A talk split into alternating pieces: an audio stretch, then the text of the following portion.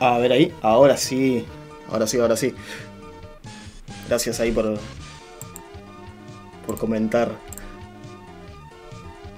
Eh, bueno, lo que les decía, gracias ahí a todos por estar. JP, Venom, Claire, Mami Left, gracias a todos los que están ahí. Y les comentaba el título, procesando a tope y siendo guerreros del joystick. Ya van a ver de lo que, lo que se viene. Eh, guerra de consolas, vamos a hablar de esto. Entre eso, también tenemos los procesadores nuevos de AMD. Así que vamos a estar tirando un montón de noticias de esto y poniéndolos en contexto de lo que queremos conversar hoy y debatir con ustedes. Sin muchas más vueltas que darle, vamos a ir presentando a cada uno de los integrantes como siempre. Primero que nada al señor de, los Dorias, el señor Electric. Goncito, hacete presente. ¿Qué onda, gente? Bueno, también soy el señor oscuro porque la cámara es lo que tiene. ¿Qué onda, gente? Muy buenas. Vamos a ver cositas interesantes en el podcast de hoy. Sobre todo, yo creo que en la última parte se puede armar algún quilombito. Pero es divertido. Qué dark te dice ahí Megamaxi. ¿Qué hace Megamaxi? ¿Todo bien? Qué dark lo que tiene. La cámara es una El, postita. el Doria Dark. Doria Dark. ¿Sabes que hay, hay un. per- Perdón, eh. Hay un, hay un Kazuya Pledge de, de Pakistán que se llama The Dark Springs. O sea, yo puedo ser The Dark Queens si él quiere. Ese de la derecha es un hijo de puta. No. ¿Cómo va a decir eso? Señor, sí, tal cual. Esas cosas no se dicen. Guapo. Guapo. Que va, es un puto. Bueno, vamos a seguir con la siguiente persona que va a estar acá, este, acompañándonos. A nuestro señor caster, el señor Metapod Warrior. Dieguito, Buenas. mano. Ah, justo. Ese no, acá. No, es el de ahí abajo, no es ese. Claro. Como le va, Acá estamos para otro podcast más. Yo había estado desaparecido en el último, pero bueno, acá vamos a estar con los chicos, como ya dijo, con la guerrita de consolas y, y más cosas.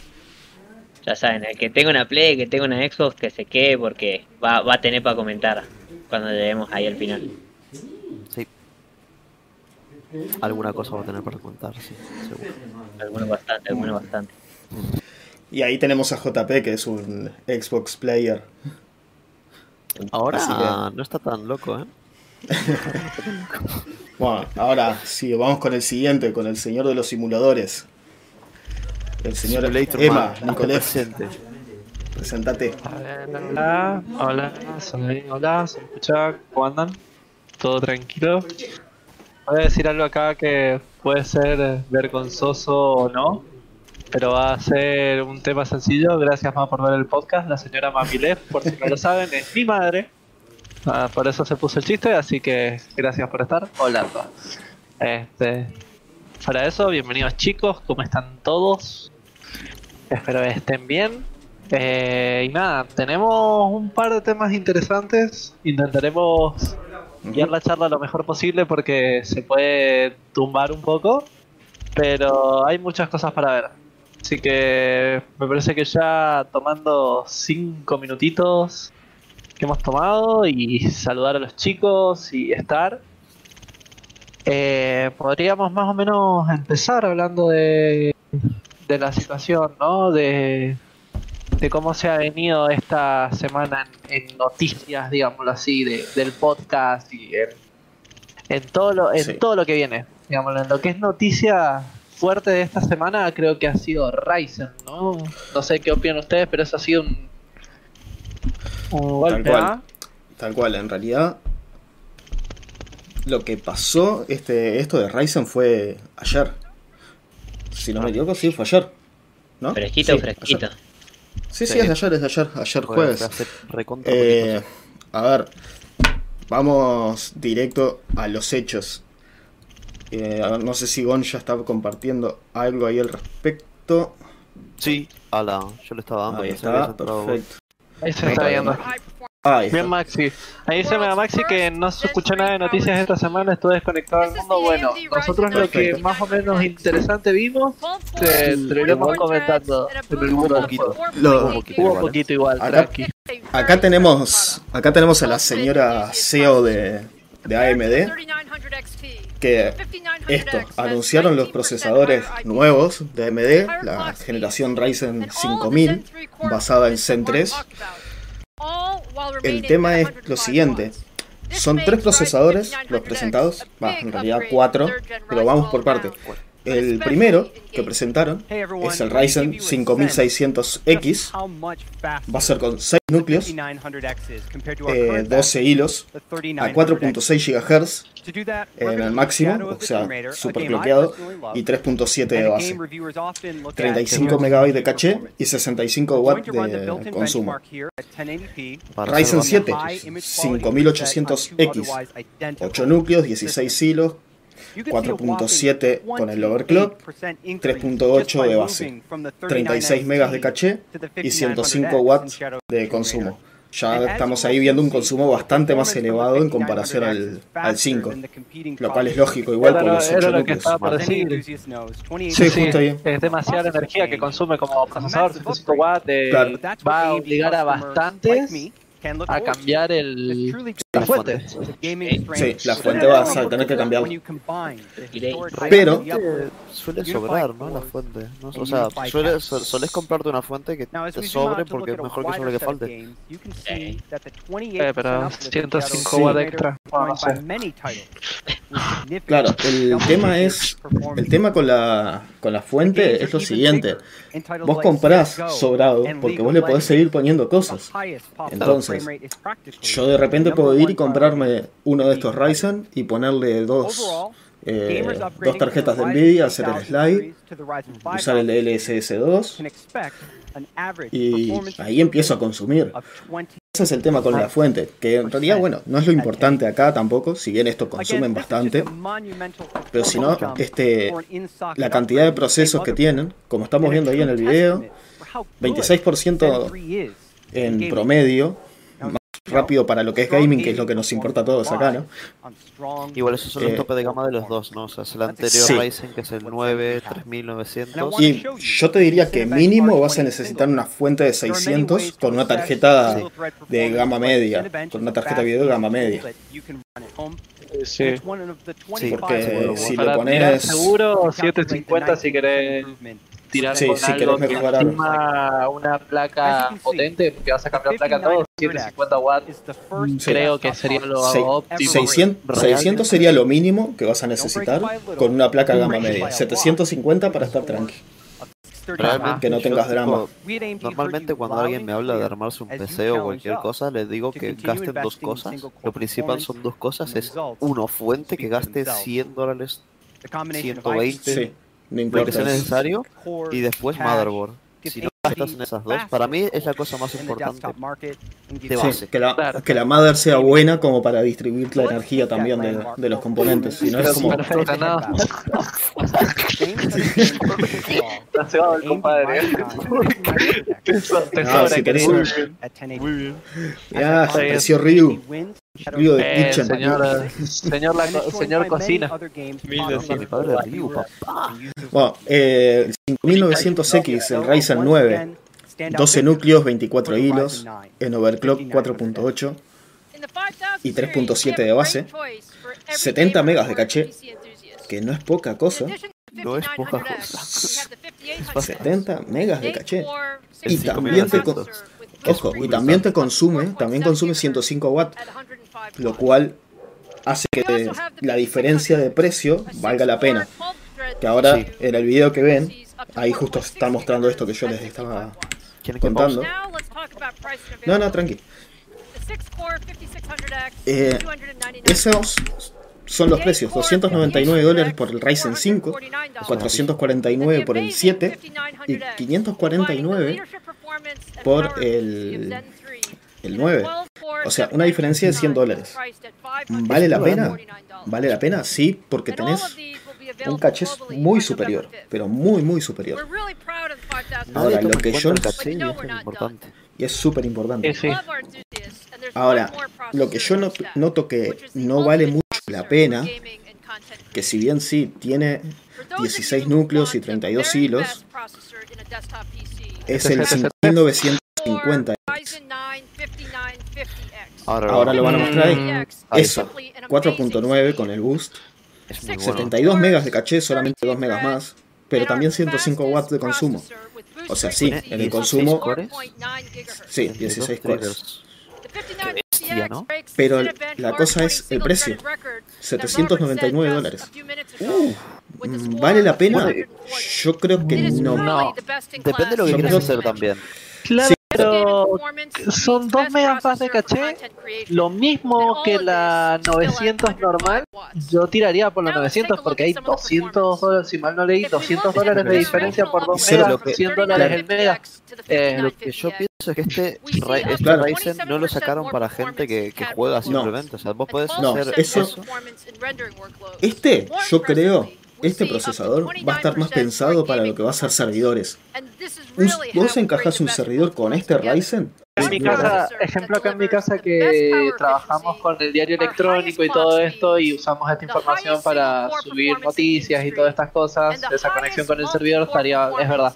En ese punto, Eh, en ese punto sí te, te puede rentar, sí, como una creación de servidor propio, sí. Está, está. Sí. Pero es mucha la diferencia. Yo creo que es mucha la diferencia. ¿Cuánto Igual- está? Porque no, no igual-. Para, igual tengamos en. no, eso no, el Threadripper actualmente, si te digo te miento porque no, no me fijé en sí. El Threadripper siempre es más caro. Y esto, las tarjetas de video, La dejaron así, tipo, las vamos a presentar el 28 de octubre. Así que estaremos, estaremos hablando de eso apenas lo tengamos. Estiraron Eh, pero se ha alargado. Más Sí, sí. allá de que antes de que cambiemos de tema, ahora que vi lo de la placa de video, algo que me enteré hace poco, parece que esto lo voy a hablar como una controversia, lo voy a dejar como un tip que no tiene mucho que ver con Ryzen, pero sí con la placa de video. Es lo que pasó con MSI, que estaban vendiendo las RTX eh, 3090 a una... Y ni siquiera era Y ni siquiera era de ellos, era un retailer. un retimer. Estaban vendiendo sus propias placas de video al doble de precio, como si fuera un mercado por eBay, una locura. Eh, perdón, eh, hay algo que me parece que en el mundo gaming lo tenemos que hablar. Que una empresa grande se dé el permiso a, a autovender sus placas al doble de precio como si fuera mercado negro. Ellos mismos, eh, eh, no. No, no, Claro. no, no, el Claro, precio es de que- reventa me parece una que, ojo, locura. Una- Ojo, sal- saltó enseguida eh, Nvidia, ah, eh, MSI a decir que no, esto no es, no es de ellos, que esa persona justamente sí trabajó con ellos y que lo están investigando porque entienden que es una práctica oscura. Pero eh, con esto los hay de algo oscuro ahí. Asus, Hay eh, algo oscurísimo ahí. Los de Asus, los de Zotac y todos los demás este, retailers, sabes cómo están de fiesta con esto. banda, ¿Cómo Con esto están de fiesta. No, sí, el moco que se mandó MSI fue muy grande. Igual también estaba viendo lo que son las ventas de Asus TUF, que Asus TUF Sí. esta marca que es la, digamos, la el cimiento de rock, que es como Sí. la versión gaming un poco más económica, está arrasando. Literalmente lo que es ventas TUF está arrasando con todo, con toda la compatibilidad de placas de video, con todo esto, así que es un buen detalle para tenerlo. A todos aquellos que no tengan computadora y todo esto, que TUF parece que dentro del mercado es lo más fiable Sí. y de lo que en relación precio-calidad es lo mejor actualmente para aquellos que en este caso capaz se quieran hacer una PC o algo y puedan apuntar a eso. Asus TUF parece, esta generación TUF parece ser la, la buena línea. Este, regala una de esas que están mostrando, ojalá. Eh, ojalá tuviéramos el, el fondo económico para por lo menos darle un beso.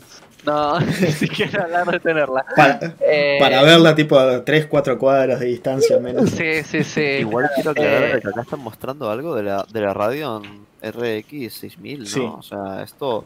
Ojo, Además, Ojo, ojo, ahí no. estaba por 4K, hablarlo. Esto fue Esto- probado con la placa de video, con el procesador de ellos mismos. Así que ojo, Exacto. no es la potencia No pura. es fiable esto. está con Ahí hicieron trampa. procesadores y ahí va otra cosa. Pero esto ya más o menos el 28 cuando salga, creo que van a dar un dato un poco más fuerte, así que Claro. veremos, veremos. Igual, igual quiero dejar caer de que eh, Call of Duty Modern Warfare, el nuevo, a 4K, Ultra Quality, 88 FPS, suena muy bruto.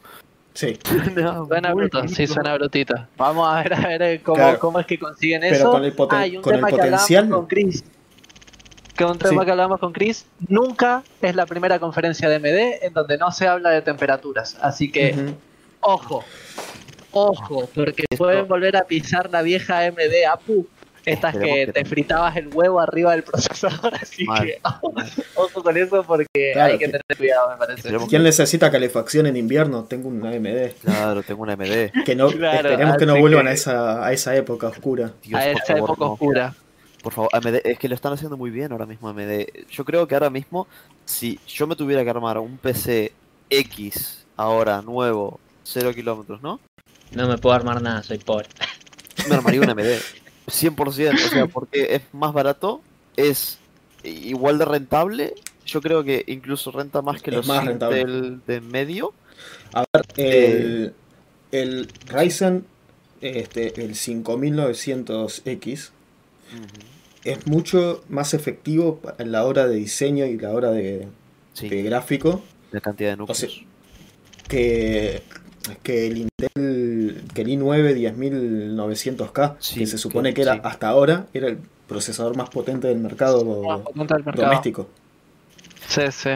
O sea, Bueno, y, eh, a ver, esto sale ahora el 8, 8 de noviembre. Claro. Eh, Exactamente. o 5 de noviembre era, ahí lo decía. O sea, menos de un Eh, mes. Un eh, mes. un mes. de Un mes, Un mes ya lo tenemos acá en, en órbita. También hubieron problemas que se habló por el caso, ya que Maxi no estuvo desconectado, dijo que no había lo de las noticias. Eh, se habló mucho del caso stock de Nvidia, va hablando más o menos de las placas. Se habló del caso stock Nvidia, que las placas de Nvidia parece que no están teniendo un buen stock por culpa de los chips de Samsung y un montón de cosas. Que eso, si se acuerdan, que se va a aclarar. Que Así eso si que estuvieron en los veremos. podcasts anteriores, cuando hablamos de las tarjetas estas, lo nombré.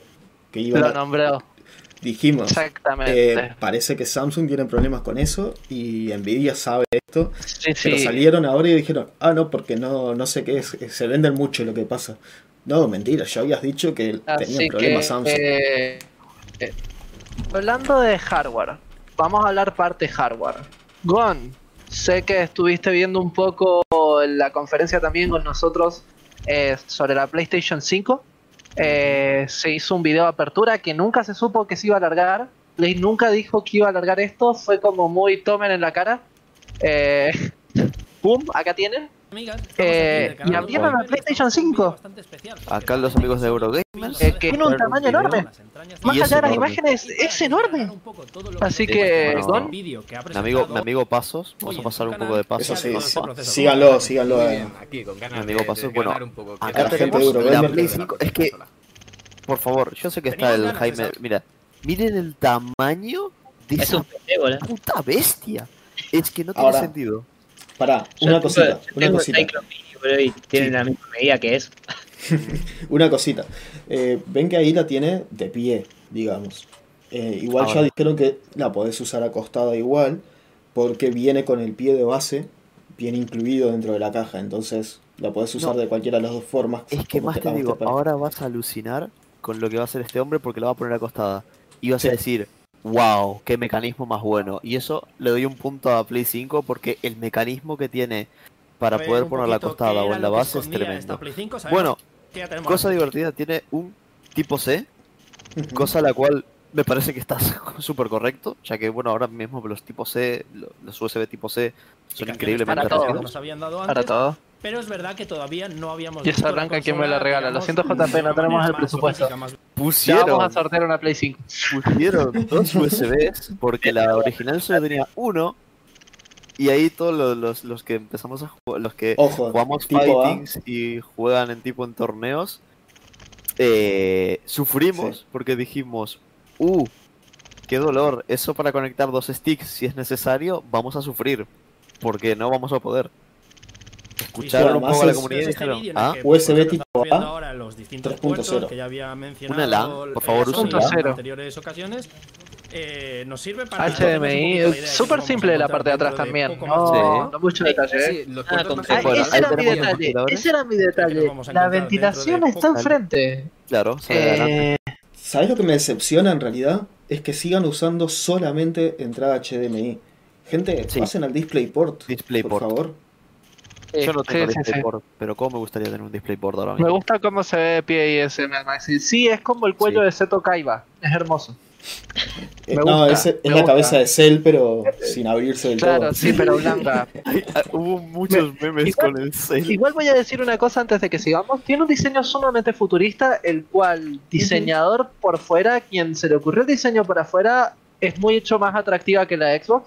Lo voy a decir, es de las consolas más atractivas a visible pero que le den a lana que jugar por Wi-Fi. JP, Hijo de. Estás a dos pasos de ese comentario de que te bañemos, chabón. no, no puedes decir eso. Te queremos, no puedes decir eso. Pero cómo no, no es Wi-Fi. Bueno, sigamos con sí, lo, pero. Sigamos lo de los reportes. lo que me parece Reporten a. Mí? a... Yo, eh, este, este, y no tengo miedo, tipo de diseño va a quedar hermoso en cualquier setup. Sí, sí. Porque sí, como sí. es tan minimalista y tan simple, pongas lo que le pongas, si le vas a poner una habitación super gamer con 1200 funcos atrás y mierdas varias, va a quedar preciosa. Y si le eh, vas a poner eh, una plantita, va a quedar hermosa igual. Pero sigamos más o menos ahí con lo del, con lo del nivel. ¿Qué, qué onda? ¿Qué, ¿qué más, más tuvo? Vamos a continuar un poquito. Ya los Mira, bueno, acá no van a ver que atrás nueva, también tiene. Pero enseguida vamos es súper simple, realmente la parte de atrás es súper, súper simple. Sí, sí, que cómo se iba a hacer el y ahora os voy a mostrar cómo de, se desarman lo, lo, que viene a ser el, el, eh, el pie. Peana, que por cierto, que, esto es tremendo. En vertical, necesitaremos tremendo. ponerla también cuando vayamos a poner la consola. Si la parte negra frontal, eh, la fuera violeta, sería frisar. No tiene un fondo plano. Mira, y ahí, guardas. Esto es un poco ya el tornillito. Sí, sí, sí, eso te iba a decir yo. Yo no sé tú, a mí, a mí yo soy de consola vertical. ¿Eh? Siempre, un como para poner ahí abajo, para que no quede descubierto. A más de uno se le va a hacer raro. Y guardas. Sobre todo, ¿tú crees que Eso es tremendo. De la gente? Y lo puedes guardar en la misma play. Como te das cuenta el detalle de. que tampoco estarán pensadas como para que los, de. Que por cierto, esto eso. Esto sigue Imagino siendo el pie, porque lo enganchas atrás y todo el día, pero lo la altura perfecta, exactamente. Entonces, a mí sí, me parece sí, genial ese detalle, es increíble. Bueno. Tendremos que verlo una vez. Y deja, la, por lo que estoy viendo, también deja la respiración debajo, de costado, lo cual también ayuda. Eh, tenerla acostada, así que me gusta. Me gusta, me gusta. Tenía una base que se atornillaba. La PlayStation, estábamos hablando de la PlayStation 2 original, ¿verdad, Maxi? No de la PS, sino de la PlayStation. Claro, la verdad, ahora sí, sí, sí. Bueno, van a ver ahí, tiene un disipador con un ventilador. O sea, no es chico, pero tampoco es grande. Me gustaría saber a, cuánto... Han introducido, ¿veis? Eh, no, ¿Cuánto es el, el, por minuto que tiene? Eh, la me gustaría saberlo un poquito más porque eso es importante. Eso, eso es súper importante. Esos dos espacios son para el polvo de. Por si no lo escucharon. ¿no? Con unas placas que se quitan sí, fáciles, no veo yo. Igual a mí lo que me llama la atención pues es los paneles. ¿eh? De pues puedes. Te, te libra a personalizarlos o pintarlos o hacer cualquier cosa porque se retiran y se ponen super. Totalmente. Los podés sacar, los llevas a o algo así. Que le hagan todo el sello, lo que vos quieras o todo lo que más te guste. No lo hagáis en casa. Eso es algo que también me parece que es un buen punto resaltable, Diego, en lo que es parte comunidad, que eso es algo que decía que PlayStation, que las PlayStation PlayStation sí, 4 eran difíciles de customizar en general porque podías cagar el rendimiento en lo que era su ventilación y todo.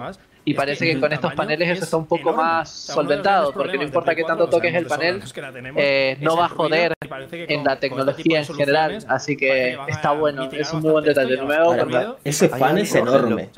Eso es, enorme fan hacia abajo. Fan con este es un cooling fan. Claro. O sea que es, es un tipo 2 por 1 se podría decir. Calor no sé cómo funcionará. Igual he de decir de que realmente parece que no, porque ahora va, a sacar y va, a saber la parte de los si tubos de cobre y todos estos, lo, típico de los portátiles, ¿no? Y parece que no, pero realmente la eh, parte que, refrigera está abajo. O sea, es, es como, es como una especie de, de exoesqueleto que vos lo vas a sacar, lo vas a sacar ahora en, breve y van a ver que realmente está muy bien distribuido. O sea, muy, muy bien que distribuido. La PS4 Fat se mueve a tíos, dice ahí. JP. Muy, muy este, y tío, recuerda la PC tenía la base desarrollada. Y también dice Mega Maxi, te vas a poder mandar altos dibujos en los paneles de seguro.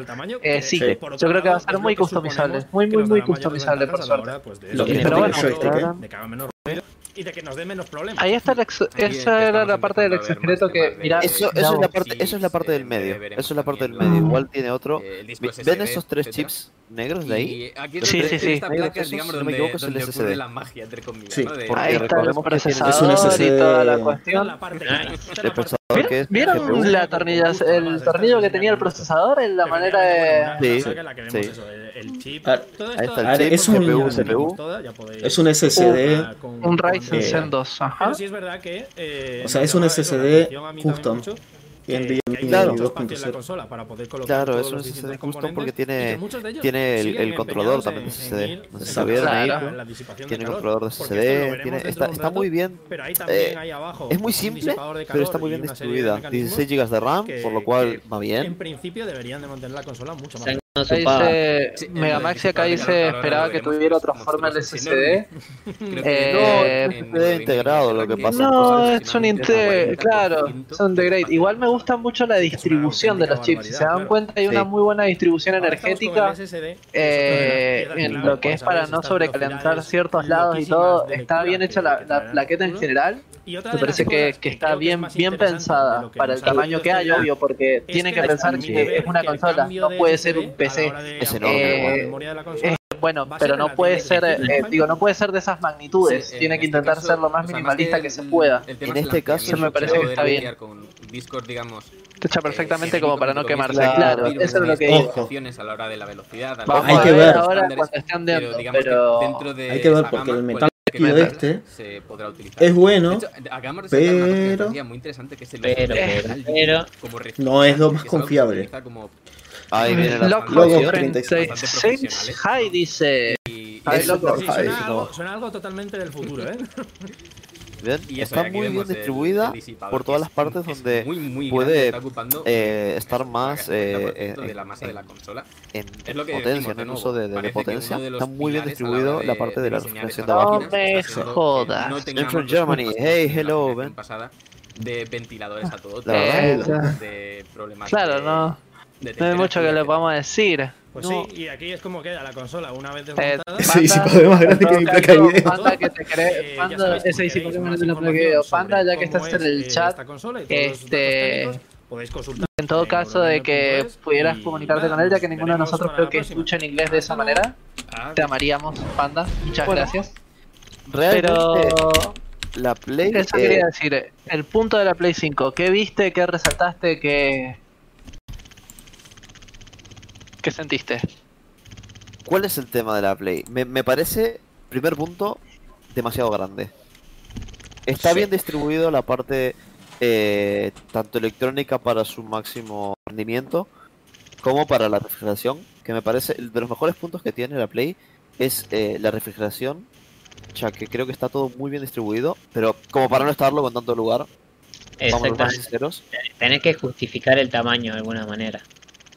Sí, sí. sí. Claro, pero o sea, no es que tenga la potencia suficiente, no tiene la potencia que necesitaría algo con esa refrigeración.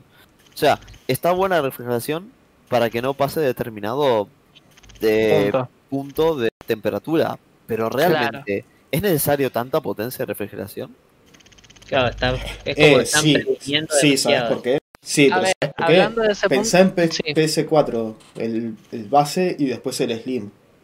Son una estufa. Sí, realmente una es una estufa, sí. Acá Claire dice que se va a quemar igual esa cosa. Hablando del punto de quemar, eh, que más adelante en la guerra de consolas lo vamos a hablar. Eh, también, obviamente Mega Max, ya que está acá también, que le voy a ayudar, como dijo que había estado desconectado, está bueno dar estos detalles. Este, pocas personas de la prensa pudieron probar también la Xbox. Ojalá que Xbox haga lo mismo que hizo PlayStation. Este pequeño video armándola y abriéndola para ver qué tiene estaría muy bueno. Estaría muy zarpado. Pero parece que Xbox tiene un efecto chimenea. Le han puesto por los por los por los foros, porque todos sabíamos por la forma que la, la temperatura iba a salir por arriba y como es negra le han puesto efecto chimenea. Pero parece que está sufriendo eh, problema estufa Quiere decir que no se calienta la consola, pero sí calienta la casa. Eh, hay un montón de gente que le ha puesto la mano arriba y se ha quemado por accidente o, o cuestiones que han levantado la temperatura de la casa teniendo la consola prendida. Esto no es joda, gente que vive en monos ambientes, han calefaccionado, es una locura. Este, con eso, con esa prueba, se sabe que no es la versión final, como decía Chris en un momento cuando lo estábamos hablando, es como una versión prueba que todavía no, no llega a su, Claro. a su estado final. Pero ahí está el detalle, ¿no? Igual, que Todavía no el problema de las temperaturas de las consolas, claro, el problema de la- el tema de la temperatura de consolas es algo que se tiene que ver, es, es muy importante, entonces Sí, sí. da Es miedo. que es importante en todo, en consolas, en PCs, en celulares, en Claro. todo sería muy En importante. PC es como mucho sí. más fácil regularlo, pero Sí. una consola es como Bueno, que ya en vino no, con ¿eh? NES. En notebook- No, en notebooks le podés poner un cooler y solucionás el tema, más o menos. Pero Más o menos. en una consola es muy difícil. Es con lo que viene Sí. de fábrica y medio que hace lo que puedas. Exactamente, es que lo tenés cerrado, entonces las empresas ahí Claro. tienen que estudiar. O sea, yo creo que eh, falta un mes, sí, faltará un mes, pero realmente yo creo que lo que tiene diferencia entre consolas es el ancho también, ¿no? O sea, vamos a ver, Sí, la Play también. 5 es muy grande, pero es muy finita. Mientras que la Xbox es bastante ancha en ese sentido. Es más chata, cual- es, un- es una garrafita. Exactamente, cosa a la cual yo creo que se le puede meter entre eh, bastante refrigeración, no creo que infinita, pero yo creo que se puede refrigerar bastante mejor eh, la Sí. Xbox. Lo que pasa es que, Ahora- claro, llegan tarde a eso. Claro, ahora antes de que sigamos, ah, estoy leyendo acá lo de Claire, también lo dejo para la gente que nos esté escuchando y todo, este, que uno de los chicos dice, es lo mismo que pasa con la Switch, es mejor usarla en dock que usarla portátil, eh, sobre todo la primera generación de Switch, porque se, quema, se te queman los dedos. Eh, puede pasar, pero se solucionó con la segunda tanda de fabricación de consolas. Eh, hablando de lo mismo, todo lo que sea portátil y todo lo que sea consolas, el tema temperatura es complicado. Es complicado el tema temperaturas en PC, eh, sin hablar obviamente de, sin hablar obviamente de lo que es PC escritorio, ¿no? Porque PC escritorio tenés un montón de maneras de, de refrigerar pero lo que es PC Notebook Gaming y todo eso también tiene que ver un poco en este sistema de consolas de que hay que refrigerar Debo muy bien las cosas. Entonces hay que eh, hay que ver qué onda. Eh, hablando, ya pasando de hablar de hardware, eh, estaría bueno pasar a hablar un poco de los juegos, de las cosas que hay, ¿no? Eh, ya que estábamos hablando de guerra de las consolas y una de las consolas que nosotros usamos y no es consola al mismo tiempo que es PC, eh, resulta que hay un grupo de hackers que filtró algo, no sé, Diego, vos habías más o menos investigado sobre esto, ¿qué fue lo que, lo que pasó? Cortito y al pie, gente de facilito. Un par de hackers ahí, los pibes andaban aburridos y dijeron, bueno, vamos a hackear Steam y sacaron las fechas de las próximas ofertas de temporada. Porque les pintó nada más. Así que por acá las tenemos. Saben que las ofertas de Halloween van a ser del 29 de octubre al 2 de noviembre. Las ofertas de otoño del 25 de noviembre al 1 de diciembre, que obviamente es primavera acá. Y las ofertas de invierno en Steam de 22 de diciembre a 5 de enero, que acá estamos en verano, pero lo de siempre. Claro, el las, tema las típicas de fiesta, Navidad, sí, esas. exactamente, Sí, sí. pero ya las tenemos adelantadas ahí gracias a los pibes que le dieron ganas de, de la cantidad del Steam. Y bueno, ya, ya tienen las fechas ahí, si tienen pensado comprar algún jueguito, tienen algo mirado, ya saben para cuándo, para cuándo ahorrar para, para ver si se lo ponen en descuento. Totalmente. Total. Che, y puede la ser que, claro, hablando de descuentos y juegos que van a poner en descuento, me gustaría preguntarles qué juego ustedes más o menos esperarían a que esté en descuento, qué juego están esperando como para probar, no sé. Eh, Angry, ¿qué juego te gustaría aprovechar Mm. en las ofertas de Steam? ¿A qué le estás apuntando vos?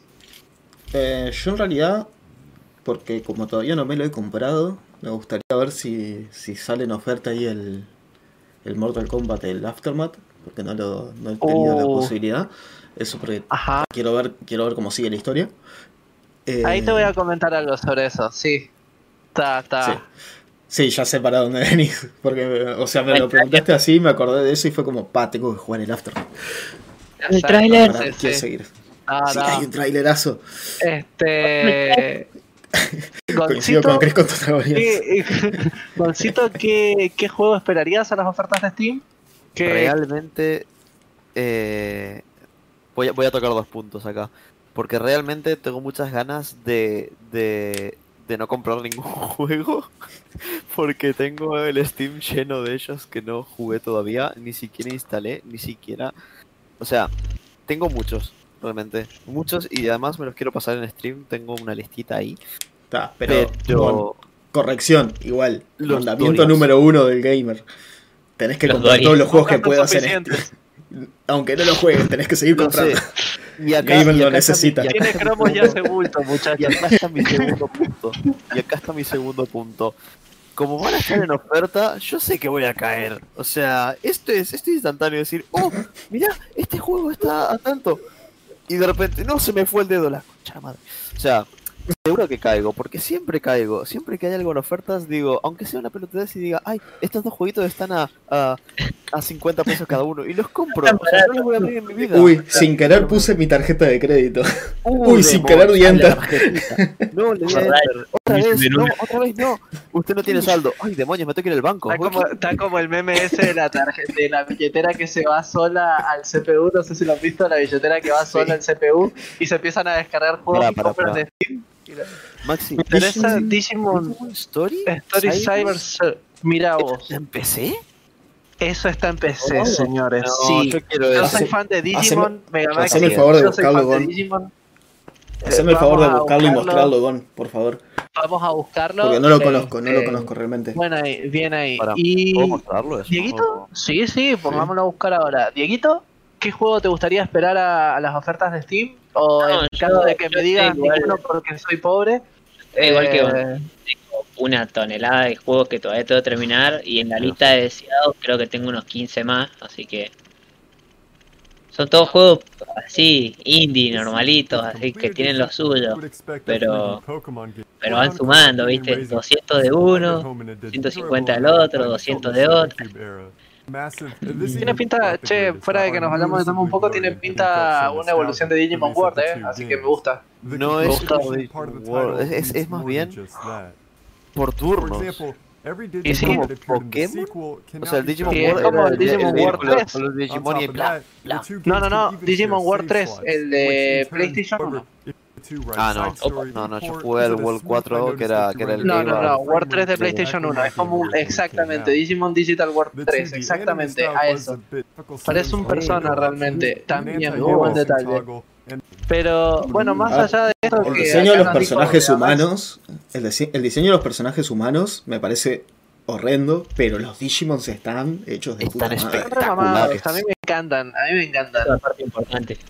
Yo voy a ser sincero porque creo que el juego que estaría esperando está actualmente en oferta, pero no lo puedo comprar. Cualquier persona de caridad que quiera regalármelo, muchas gracias. El Euro Truck Simulator. Ahora que estoy con el simulador, estaría muy bueno tenerlo y probarlo, darle Mm. la probada, El Euro probada con volante, así como corresponde, ¿no? Pero creo que es el juego que esperaría ya las ofertas. Pero me voy a quedar con el tema que dijo Chris. Que Chris dijo, voy a aprovechar la oferta para ir a Aftermatch. Y acá es en donde vamos a enlazar, que grosa la, la situación, El ¿no? Todo- el, ma- el mago el mago lo hace otra vez, ¿no? Encima de mago que enlaza ahí todas las cuestiones. Sí. Eh, increíble también que haya tocado el tema porque va a salir un... ¿Cómo decirlo? Un comeback pack que va a traer Sí. un personaje que todos queríamos, que obviamente todos desean a Milena. Lo siento, todos Bueno, aquellos que digan, ah, no, pero a porque jugar tiene mala Milena. boca, todos le queremos a Milena. Yo jugaba siento, Milena. Yo jugaba Todos Kitana, queremos a- cómo voy a cambiar. eh, todos queremos a Milena, así que lo siento, muchachos. Le voy a dar Este-. Tenemos a un señor que todos lo esperaban para el XL, me parece. Me parece que todos desde el XL lo esperaban a Rain. Eh, su retorno a partir del 9, muy buenos combos, muy buen sistema de juego, Rain es Rain, muchachos. Eh, aquellos que solamente conozcan a los ninjas en ese sentido por, ah no, aguante Scorpion, Sub-Zero y todo esto, bueno muchachos, Tremor y Rain la tienen igual de grande y un poco peor, así es, Perdón, así es sencillo. Perdón, voy a Muy buen. Los que Diga. son putos. Ah, ok, listo, me gusta tu detalle. Yo ya hice un video de- para YouTube de este video. Cuando termine les pregunto algo. Dale, Maxi, me gustaría. Nos hubieras pasado el link, Maxi. Hay, hay, que, hay que comunicarnos, comunicarnos por el grupo. Poner los videos ahí en Discord de lo que vos subas, porque lo podemos usar para material para el podcast y para aprender Claro. nosotros mismos también. Así que está Bueno. Milena Y acá viene- ¿eh? Perdón, acá viene la inclusión de algo bestial, muchachos. Se transformó en la guerra de los 90, ya teníamos a Robocop, ya estaba Terminator. Y ahora miren. ¿Quién faltaba? John. Faltaba Rambo. No, no puede ser. No puede ser. Ahora el grito. Pará, pará, ¿puedo, ¿puedo hacer un paréntesis? O sea, escuchen esto. hacer un paréntesis. Sí, sí, nightmare.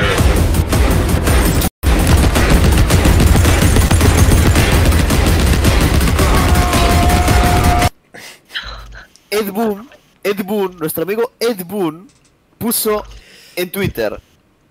Sí, es la voz de Stallone. Es la voz de Stallone. Bárbaro. Recordemos que la voz de Terminator, la de Arnold Schwarzenegger, no la pudieron conseguir. Entonces le metieron una voz parecida. No, porque, parecido, no es porque igual. Schwarzenegger, Schwarzenegger está en contra de Mortal Kombat. Exactamente. Exactamente. Schwarzenegger, o sea, Arnold Schwarzenegger no pudo, entonces No no es quiso. igual la voz. Esa, bueno, no, no quiso, no pudo, no se pudo A tener ver, la voz. a ver la pregunta de, de Maxi. A ver, creo que la pregunta de Maxi, a ver si va por el mismo lado que yo pienso, pero hay algo que quiero contar sobre este. Stallone es la hostia. Eh, Stallone tenía que estar, si había gente de los 90, las tortugas ya hicieron un montón de inclusiones, Rambo tenía que estar. Perdonen muchachos, Rambo tenía que estar. ¿Cuál, es, Padre. ¿Cuál diseño de Milino les gusta más? ¿El del Mortal Kombat X o el de ahora? El X. El X. Perdón. Perdón, el de el del 10. eh, el del Me 10 parece el mejor de los diseños que ha tenido Sí. Melina. Sí, sí, sí. Eh, Perdón, pero el del X eh, no solamente la, la muestra que como muchos van a ir a cómo se ve el cuerpo y todo lo que quieras, sino el detalle. Literalmente en todos los trajes que tenía, eh, la rotura de máscara y todo esto, tanto con el tapaboca o sin el tapaboca, era un personaje totalmente disfrutable este que tenía. En este caso la vi sin coso y me dio hasta más impresión que en el, en el otro que tenía un muy buen equilibrio entre darte asco y aún así que tenga esa parlante humano. Es que en realidad- sí, creo que el del Eso, Armagedón dice eso. JP. eh, El, del Armagedón es el mejor diseño. Para mí en el Armagedón están los mejores diseños en realidad. Ojo. Para mí están los mejores diseños Mortal Kombat. Para mí están en Armagedón. También hay que tener en cuenta, voy a ir a un dato que muchos acá lo van a saber, capaz otros no. eh, Mortal Kombat Armageddon es el último juego hecho por la desarrolladora original de Mortal Kombat. También hay que dar en punto eso. Es el último juego de la empresa Midway que quedó. Entonces, eh, hay un poco de cariño en eso. Claro, hay un poco de cariño en eso. Ahora, yo voy a hablar acá de un tema que no sé si todos están dispuestos a hablar, pero me parece que sí. ¿No creen que Stallone va a ser la real mecánica de lo que era Striker? ¿A ustedes no les da esa apariencia de que Stallone va a ser el- nuevo Striker o el Striker de este Mortal Kombat? ¿Ustedes recuerdan a Pues, Striker, el personaje ja. policía que tiraba granadas, que tiraba Recuerdo tiros, el, pol- el policía típico? Me Pero parece que, es muy feo, Es es, muy feo lo que estoy por decir. Pero Mortal Kombat suele hacer esto porque lo vimos en Alien, cuando usaron el estilo Tarkatan en Alien. Entonces me da miedo, no mucho, pero me da miedo que lo único que hayan hecho es, ah, miren, teníamos a Striker listo, por las dudas, pero ¿saben qué? Le vamos a poner la imagen de Rambo y lo vendemos como personaje nuevo. Estoy pensando muy de manera asquerosa, no debería hacerlo, pero me parece que sí, ¿eh? ¿Sabes cuál es la cuestión? Que, Dime. o sea, pueden... eh, vamos a ver. Vamos a hablar primero, porque es una imagen muy clara, que es Terminator, golpes muy parecidos con su contraparte en el 10, no es un contraparte, pero bueno, con Jason, ¿no? O sea, También. el Down 4, si no me equivoco, es igual.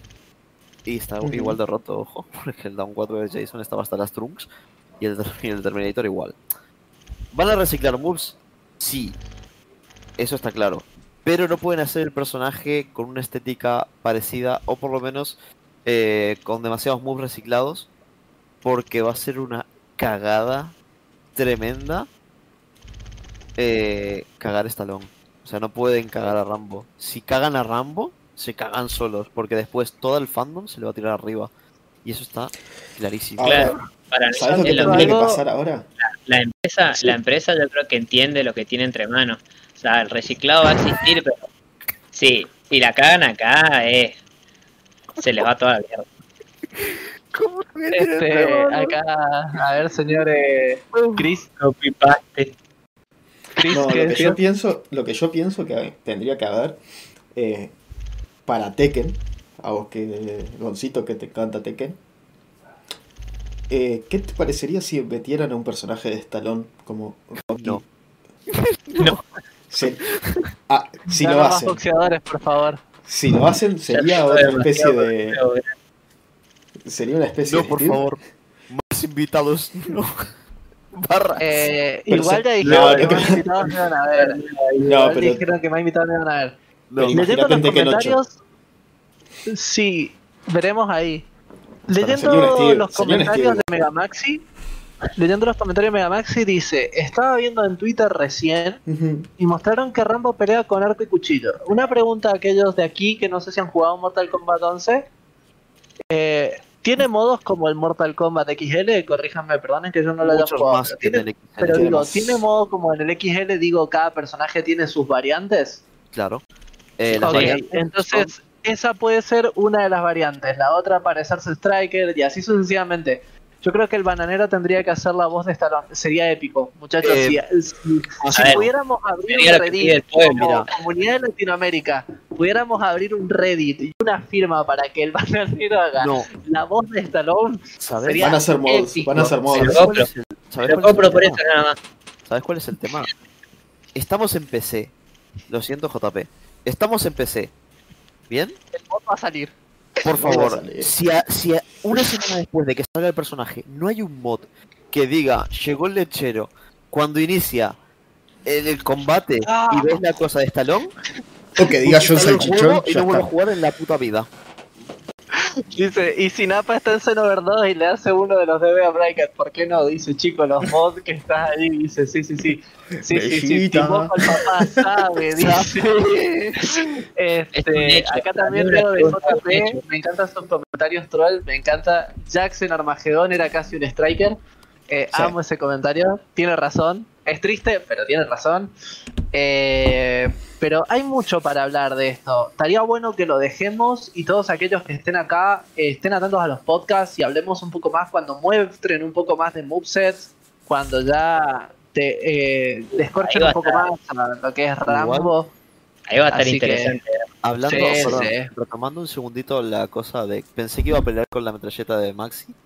Eh, no lo dudes, porque realmente, No lo dudes. si te acordás, si te acordás bien, o sea, eh, no solo hay tres variantes competitivas, por cierto que se usan solo en, en la parte de rank, esas cosas en Mortal Kombat 11, sino que vos podés elegir y hacerte un moveset personalizado, es decir, vos tenés una lista de moves y de ahí podés elegir tres puntos. Hay, hay moves que valen tres puntos, hay moves que valen dos, hay moves que valen uno. Entonces de ahí puedes sacar vos y hacer tu variante personalizada como creas que es mejor.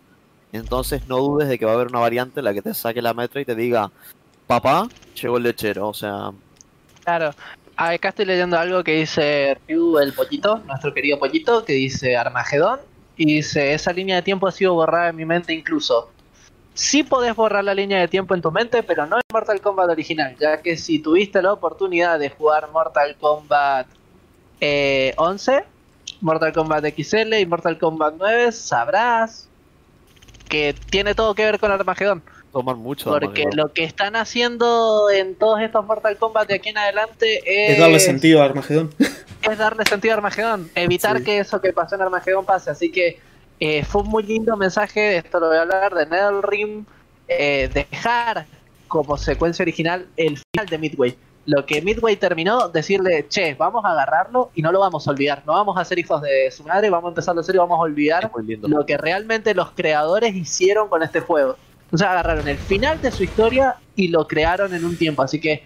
Y el Deception también es bestial. A mí no me gustó mucho el Deception, pero te creo porque es la evolución de lo que luego se transformó en Armagedón. Así que estoy contento. Hablando, hablando de los de- arco y flecha, miren el Mortal Kombat Pack 2, no me había dado cuenta, soy muy Claro. idiota, discúlpenme. Ujú. Muy buena skin y me gusta su arco y flecha, perdón.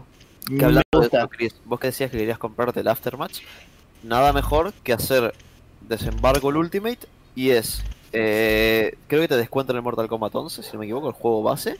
Y puedes Deberían. tener el Combat Pack 1, el 2 y el Aftermatch. El Combat Pack 1 ya lo Ahora, tengo. voy Ah, a decir una bien. cosa. Ay, esto me va a parecer asqueroso otra vez. ¿Por qué me pongo en modo tan pistola? Mortal Kombat XL tenía un personaje que perteneció al LGTB, que si todos saben es eh, el sucesor de lo que sería Kun Lao, si mal no recuerdan la historia. Eh, él no usaba arco y flecha. Sí. Sí. ¿Cómo? Eh, Ah, pará, ¿Cómo se llamaba este pibe? Eh, Kunji, ¿era? Kun- Jin. Kun Jin. Sí. Tremendo personaje, No, por cierto. Perdón, otra vez me 24 pongo en modo pistola con lo mismo que dije de Striker. Arco y flecha. Eh, Pero era, era distinto, era distinto. Más te digo, espero el que no. que. Porque digo, yo por- creo que. Yo creo que este arco y flecha va a funcionar más como el de Nightwolf. Estaría bueno, estaría bueno. Eh, Acá dice. Río el Pollito. Si hay una línea en el tiempo en el que Grulla muera por trabajo forzado y hay que arreglar esa línea también, Hay que hashtag arreglarlo.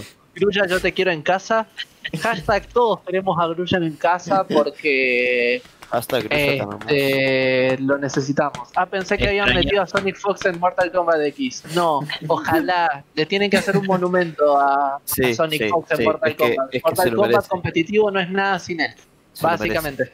Ha hecho lo mejor para la empresa. Así que sí, deberían hacer mínimo un skin de un zorrito para algún personaje.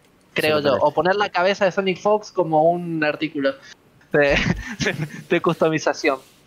También había escuchado por ahí la noticia hablando con Cadáver, que ahora no está por acá, que él había escuchado por ahí que se había infiltrado un cierto Injustice 3, así que hay que tener en cuenta que por ahí se está hablando la idea. Ojalá que eso se lleve. Eh, y hablando de Sonic, que dice aguante Sonic en el Mortal Kombat. Voy a usar la palabra Sonic directamente, sin pensar en Sonic Fox. Otra vez el mago lo hace de vuelta. para Este, irnos, para conectarlo. para irnos a nuestro debatecito. Nos queda una hora prácticamente en lo que vamos a hablar. Queremos hablarlo de manera concisa, no irnos tampoco tan tarde, que todos ustedes acá lo disfruten, que sientan que, que la están pasando bien, que no se les haga tenso. Queremos invitarlos obviamente a todos que nos sigan en Twitter eh, como Wi-Fighter, que nos sigan también en el canal de Discord que está en la descripción acá abajo también. Que jueguen Tekken. Este, como canal de, de Discord de Wi-Fi también. Ah, hoy regalan Sonic 2 en Steam. Es buen verdad, detalle, es eh, buen, Steam. buen detalle, Ryu Pollito. Agárrenlo. Hoy, muchachos, todos aquellos, estamos día 9 del 10. Todos aquellos que lo escuchen o que lo vean, se regala el Sonic Mañana 2. es mi cumpleaños. Sí, señor Ah. Gon. Y te Ahí lo iba, y iba a usar esa noticia para despedir el stream. Me cago, me cagaste toda la sorpresa. Eh, te odio, pero te amo. Este, más allá de eso, que estaba en la presentación y todo, eh, síganos en nuestras redes sociales, síganos en Instagram, síganos en Twitter, hablamos un poco de eso, tenemos canal de YouTube donde resubimos esto, también resubimos nuestros podcasts a Spotify para que nos puedan buscar también como Wi-Fighter y les pedimos que si quieren únanse al canal de Wi-Fighter de Discord para poder hablar con nosotros, para poder eh, proponer también ideas que tengan. Nosotros vamos a estar también organizando eventos, como dijimos, de otros juegos, de otras cosas, así que eh, estén por ahí, charlen, hablen, busquen partidas, hablen con nosotros, juguemos algo. Estamos totalmente abiertos, especial de Halloween también este mes, así que ahí Chris dice que tiene unas ideas preparadas, las cuales no participaré porque es muy fácil que yo me Si haga quieren jugar al Tekken, en ya el juego de terror. Chicos, Este, tienen a. Nico para los juegos de terror. Nick- hashtag Nico para si me quieren ver llorar en vivo lo pueden hacer. Este, pero bueno, hablando de la parte dice aguante Sonic en el Mortal Kombat, voy a agarrar esa parte que dice Sonic y voy a agarrar la idea que dice hoy regalan Sonic 2 en Steam para hablar de esto. Muchachos, ya que estábamos hablando de todas las comparaciones de, de la consola y vamos a hablarlo más en detalle ahora con toda eh, su nueva plataforma de streaming y todo esto que van a tocar ustedes dos, GOM. Guerra de consolas. Quiero saber eh, de los que están acá en el chat, eh, más o menos la edad que, que- que tienen, cuál es su conocimiento sobre guerra de consolas. Pero mientras voy leyendo eso también, eh, con Angry, más que nada vamos a dar una pequeña introducción. 30 Claire ahí dice, este, una pequeña introducción, ¿no? 23,95. De- 33,95, perfecto. Pronto cumpliré 31, Claire, te queremos. Este. Ver la guerra de consolas. ¿Por qué? Porque hay mucha gente como Claire que tiene 30 en este caso, que sé que la vivió. Otra gente como yo, que la vivió por mi familia y por lo que sabe de historia de videojuegos. Otra gente como Chris que la vivió también. Yo viví otra generación, yo viví la generación de PlayStation 1. Este, Panda dice que 22 y la primera consola que tocó en su vida fue la PlayStation 2, entonces eso. Me encantaría que diéramos un contexto, Chris, si querés empezar de cuál es la primera guerra de consolas, no es la más importante, ¿no? Pero es la primera sí, guerra de consolas de la historia, que está bueno que, que hablemos para contextualizar todo esto, ¿no? A ver, déjame, dame un rato. Dice, a mí no me gustan las guerras de consolas, me gusta resaltar los puntos positivos de cada una. Eso es lo bueno. Y este... Eso es lo que hay que mucho. siempre. Además, con la. Xbox One te toca siempre perder, ¿eh? No, dale. JP, me encanta tu detalle. Me encanta tu detalle y creo que todos los gamers, y esto es totalmente a resaltar, todos los gamers deberíamos tener eso. Basta Sí. de guerra de consolas, basta de un montón de cosas, basta de la competitividad. Eh, tienen que saber que lo que Basta de guerra de consolas, jueguen en PC. Claro, Ahí no, está. Iniciando Uh. otra guerra. Se murió Nico, mirá. Oh, Nico. this is a Teresa Play Espacio. Bueno, ahí, ahí volvió. Sí, Pará, sí ser. Eh. A ver. Es que no hay que prestarle atención a la guerra de consolas realmente.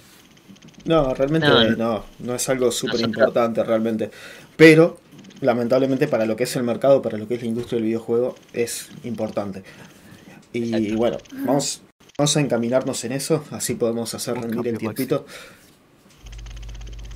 Cuando empezó a joder este tema de la guerra de consolas, yo ya, no, yo ya estaba en PC, así que Es pasé cambio. eso. Sí, el mejor cambio que podés hacer en la Mejor vida. cambio. Ese, Es ese. el Master Race, papus. wow. PC Wow. Player. Lo que quiere decir Nico es que dejemos de jugar con consolas y comencemos a comprar consolas con su código especial en su tienda masiva. Ahí está, ahí está. Nicolev, chicos, en, yo que sé, en GameStop para comprar la, la PlayStation, en GameStop. por favor. En GameStop que se está fundiendo. 5.3%. Sí, está la verga, pobre GameStop. Bueno, normal, por hijos de puta. Bueno, eh, vamos a, a ponernos en el contexto histórico. Estábamos por allá en años 84, 85, en la cual una empresita que se llamaba Atari, que es un nombre grande e importante dentro de lo que es la industria, este, eran los que tenían, mirá, pero perfecto, tenían todo lo que era la, la industria de videojuegos en bien. toda América. Y en realidad lo que pasaba acá es que ellos tenían el control de todo lo que era el mercado de videojuegos en todo lo que es Estados Unidos, América, eran ellos, no había otra cosa. ¿Qué pasa? Una empresita japonesa que hoy en día todos conocemos, que se llama Nintendo, quería adueñarse de el mercado este, internacional y para eso tenían que llegar a Estados Unidos para poder vender como debían. ¿Qué pasó? No, no voy a entrar en detalles sumamente estrictos de, de cómo funcionaba, sino un poco más por arriba. Tenían lo que era la... En Japón tenían el Famicom, o lo que nosotros acá en Latinoamérica conocemos como el Family Game o el Family de toda la vida. Esto era la Famicom, que en- Oh, por cuando llegó... cuando llegó a a Estados Unidos se convirtió en la NES, el Nintendo Entertainment System. ¿Qué pasa? ¿Por qué le tuvieron que cambiar el nombre también? Porque entienden que el mercado americano no es tan familiar como puede ser el mercado japonés. Entonces, ¿qué pasa con esto? Cambiaron el nombre y la empezaron a vender a la, Super, a la Nintendo como si fuese, en realidad, eh, artículos de juguete con varias versiones. Este, la Power Action que venía con la Zapper, la pistolita en la cual jugabas al Dog Hunt, eh, matando a los patitos, o el jueguito de los vaqueros. ¿Por qué tenía de juegos? Porque tenía... Creo que te digo, Buen, ¿cómo estás? Ahora, ¿Se imaginan si Nintendo dominara todo el mundo de los juegos? Haces un No. mod y tenés que pagarlo. Me suicido. No, por favor, no, por favor. haces un, mod, haces un mod y vas preso. Pero que nos venga Sky. Y los streamers también. Sí, sí. sí. En videos en YouTube, todos mueren. Estamos todos No, muertos. ¿Qué, pasó entonces con el tema de Atari y Nintendo? Nintendo empezó con su consola de 8 bits, que era la, la, la NES, que se empezó a comercializar en todo el mundo. Empezó a ser un éxito totalmente. Y sacaron, empezaron a sacar muchos juegos. Y eh, juegos muy exitosos. Como emblema tenemos a Super Mario. Que es, como- es el super caballo de guerra de Nintendo. Siempre, lo es. ¿Y qué pasó con esto? Eh, dos cosas. Una, empezó a ser un mercado mucho más accesible y la gente lo empezó a comprar más como juguetes por todos los accesorios que te traían. Nintendo se enfocó en el hardware que vendían aparte para su consola, vendiéndolo más como juguetes. Incluso llegaron a hacer un Power Glove, que sería lo que sería el, el primer antecedente que tenemos de lo que eran los mandos de Wii, que vos podías mover las manos. Ay, este juego, el Ryan Attack, es genial y es súper difícil. No, Eh. Este juegas. Sí. No puedo ver esto y Y hablar. Y no colgar. Sí, sí, sí. es, es demasiado bueno. Pero, en fin. que- en fin, lo que pasó acá es que eh, directamente Nintendo empezó a dominar esto, hizo que Atari tuviera que replantearse sus formas de, de comercializar las consolas y empezó una nueva era de lo que son los videojuegos. De la mano de Nintendo, cuando Nintendo hacía las cosas perfectas, pero ahí es cuando se... Sí, un un video, poquito el video. Sí, sí, sí, bueno. Porfa. Acá, acá están viendo lo que es la NES. Directamente, ven los colores, todo. Sí, sí. Y directamente todo este cambio hizo que el mercado cambiara totalmente a favor de Nintendo. Y en resumen, lo que pasó es que Atari tuvo que cambiar toda su forma de, de plantear los negocios. Nintendo siguió hasta hoy en día vendiendo sus productos como juguetes. Porque si nos miran bien, este, te siguen vendiendo Nintendo Lago. Este, ahora Eh, está lo nuevo. lo nuevo de Mario Kart. lo nuevo de Esto Mario lo Kart, eso mismo. Entonces, eh, Nintendo empezó a dominar por ese lado. En esa época, con el NES, dejando a Atari totalmente fuera de, de combate.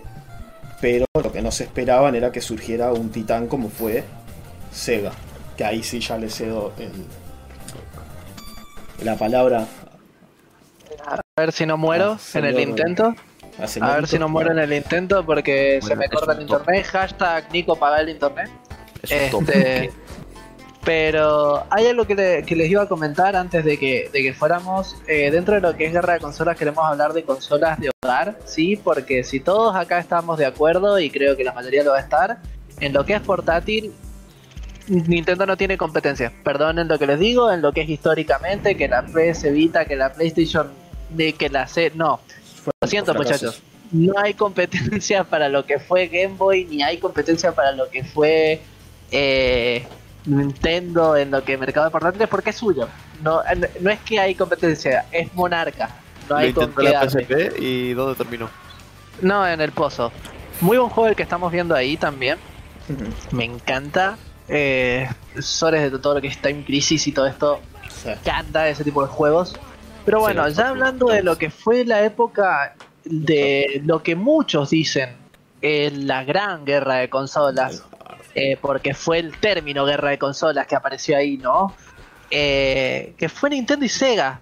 ¿Por qué decimos esto? Sega sale como una opción eh, occidental, básicamente ustedes est- estuvieron escuchando.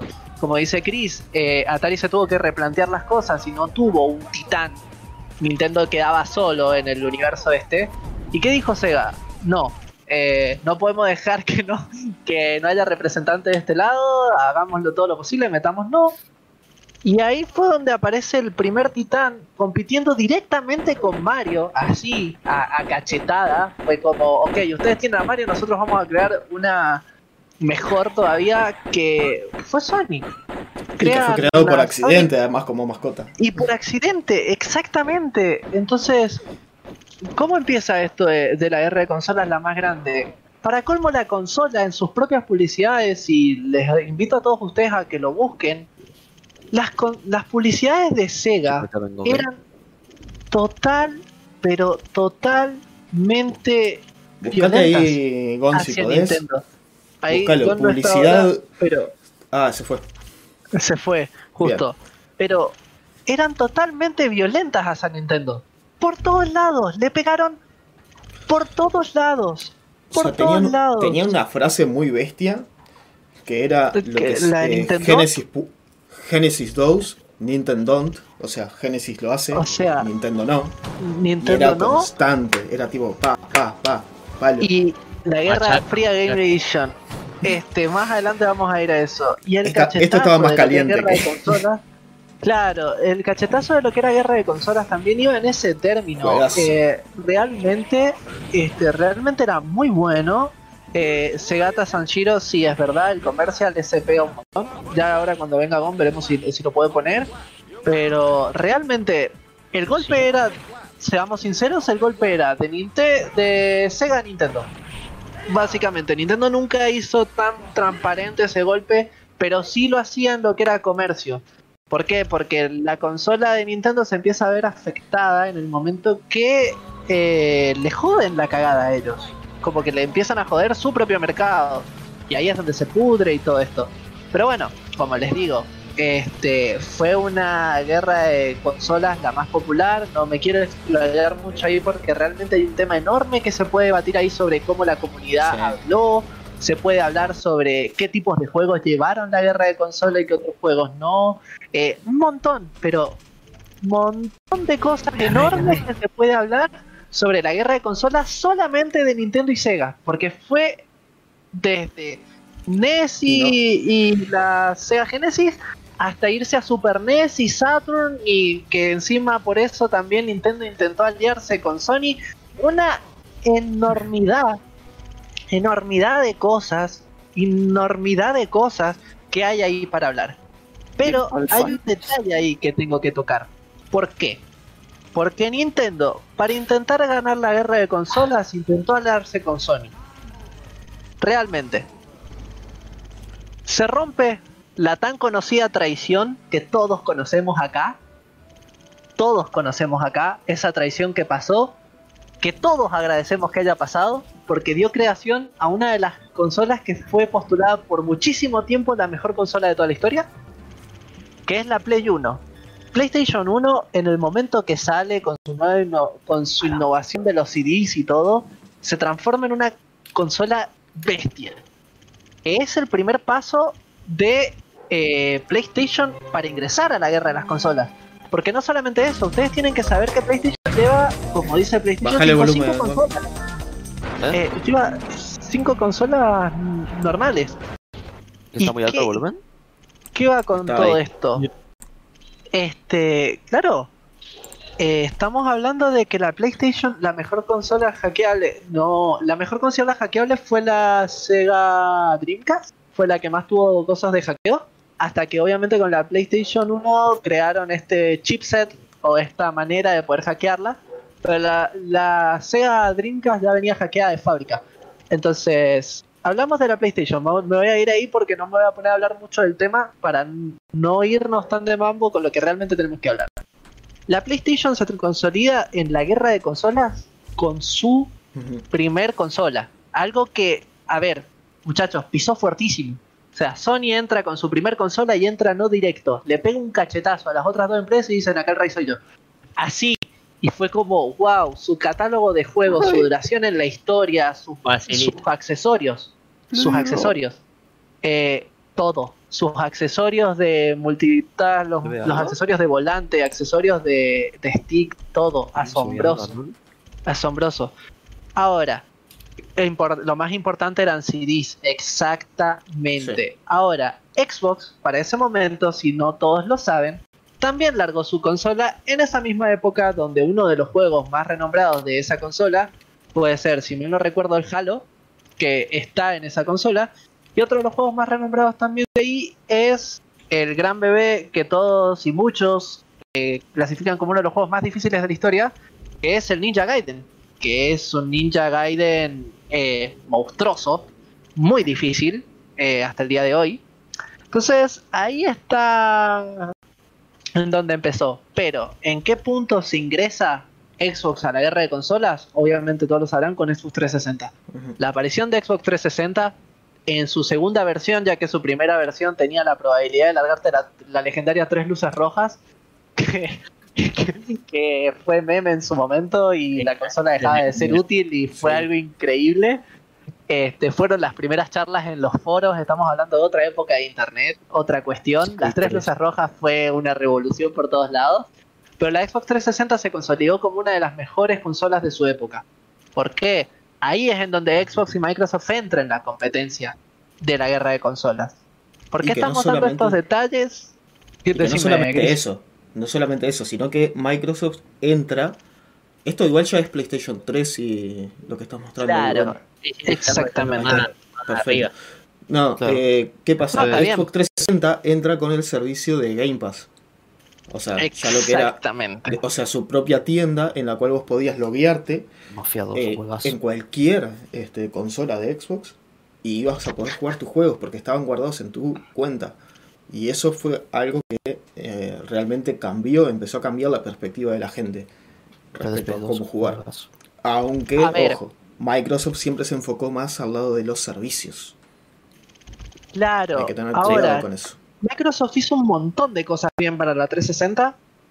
Aprendió de sus errores de Xbox original. Pudo totalmente evolucionarlo a su consola nueva. Pareció para muchos muy buena consola, con muy buenos eh, arreglos. eh, su sistema de servicios fue innovador realmente para ese momento, lo del Game Pass.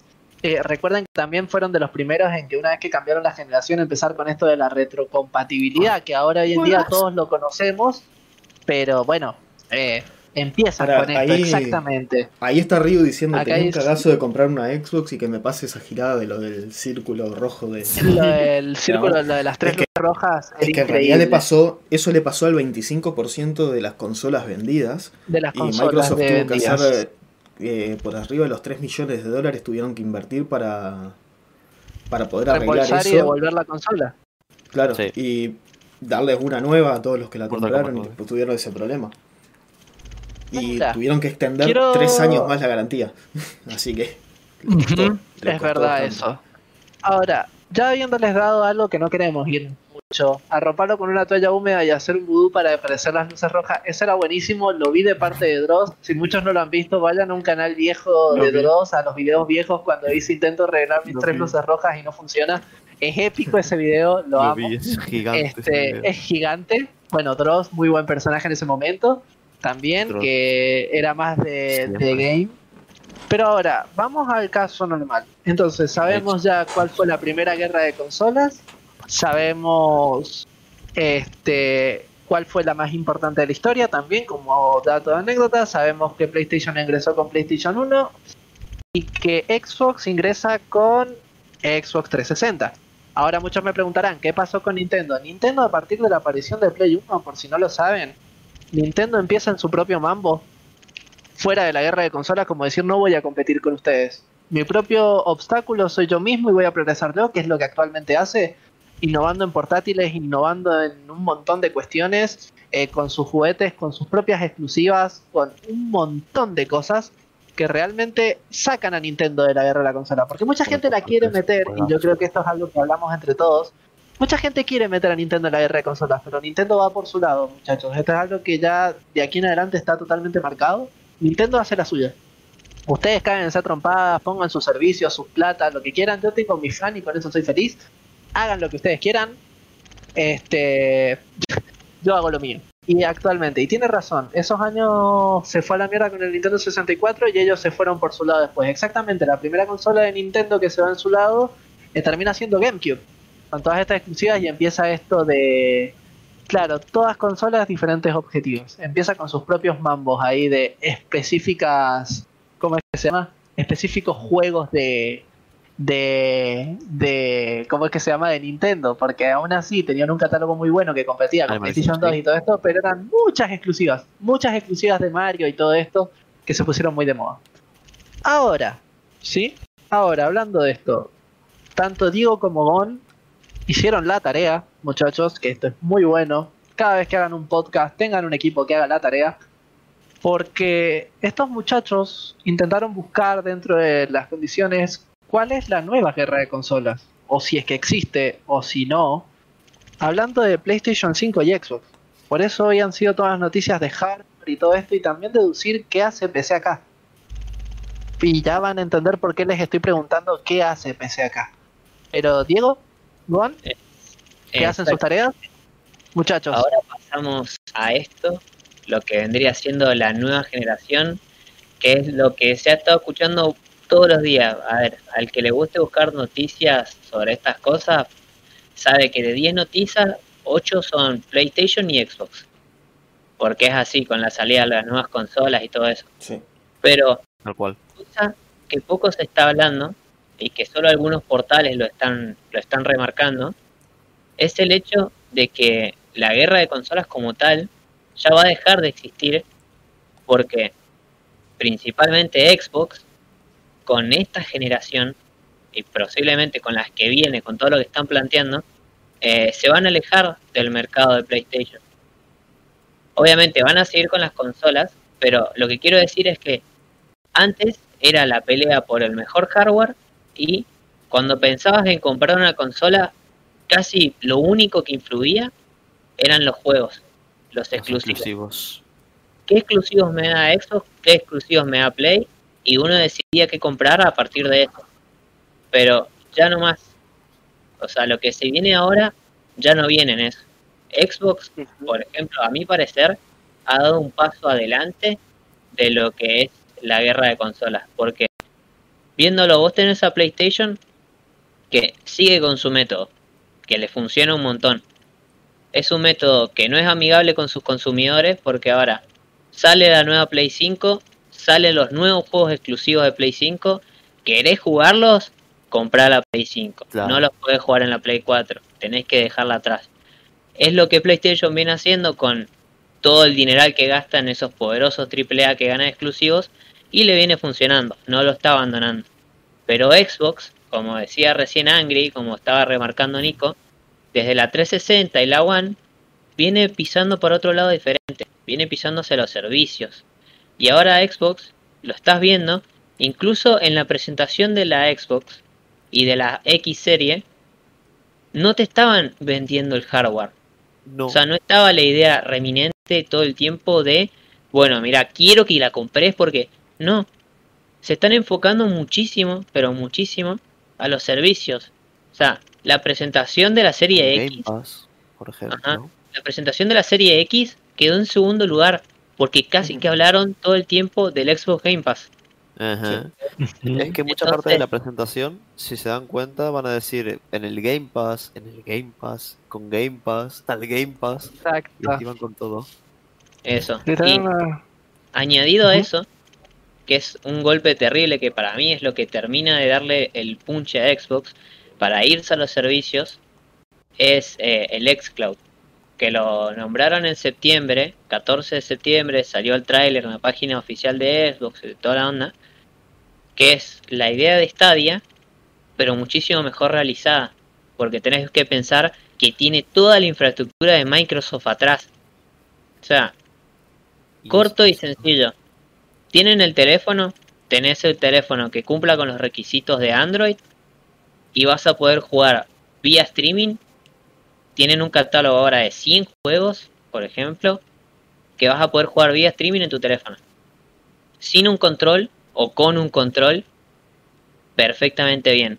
Yo estaba buscando por los foros reseñas de gente que lo ha probado, que lo ha jugado y todo eso, y dicen que están asombrados por la calidad que tiene el servicio, siendo que aún todavía no es eh, oficial, es como que todavía están en prueba, sí, a- ajustando No. algunas cosas. No, Sí, eso, eso, es brutal.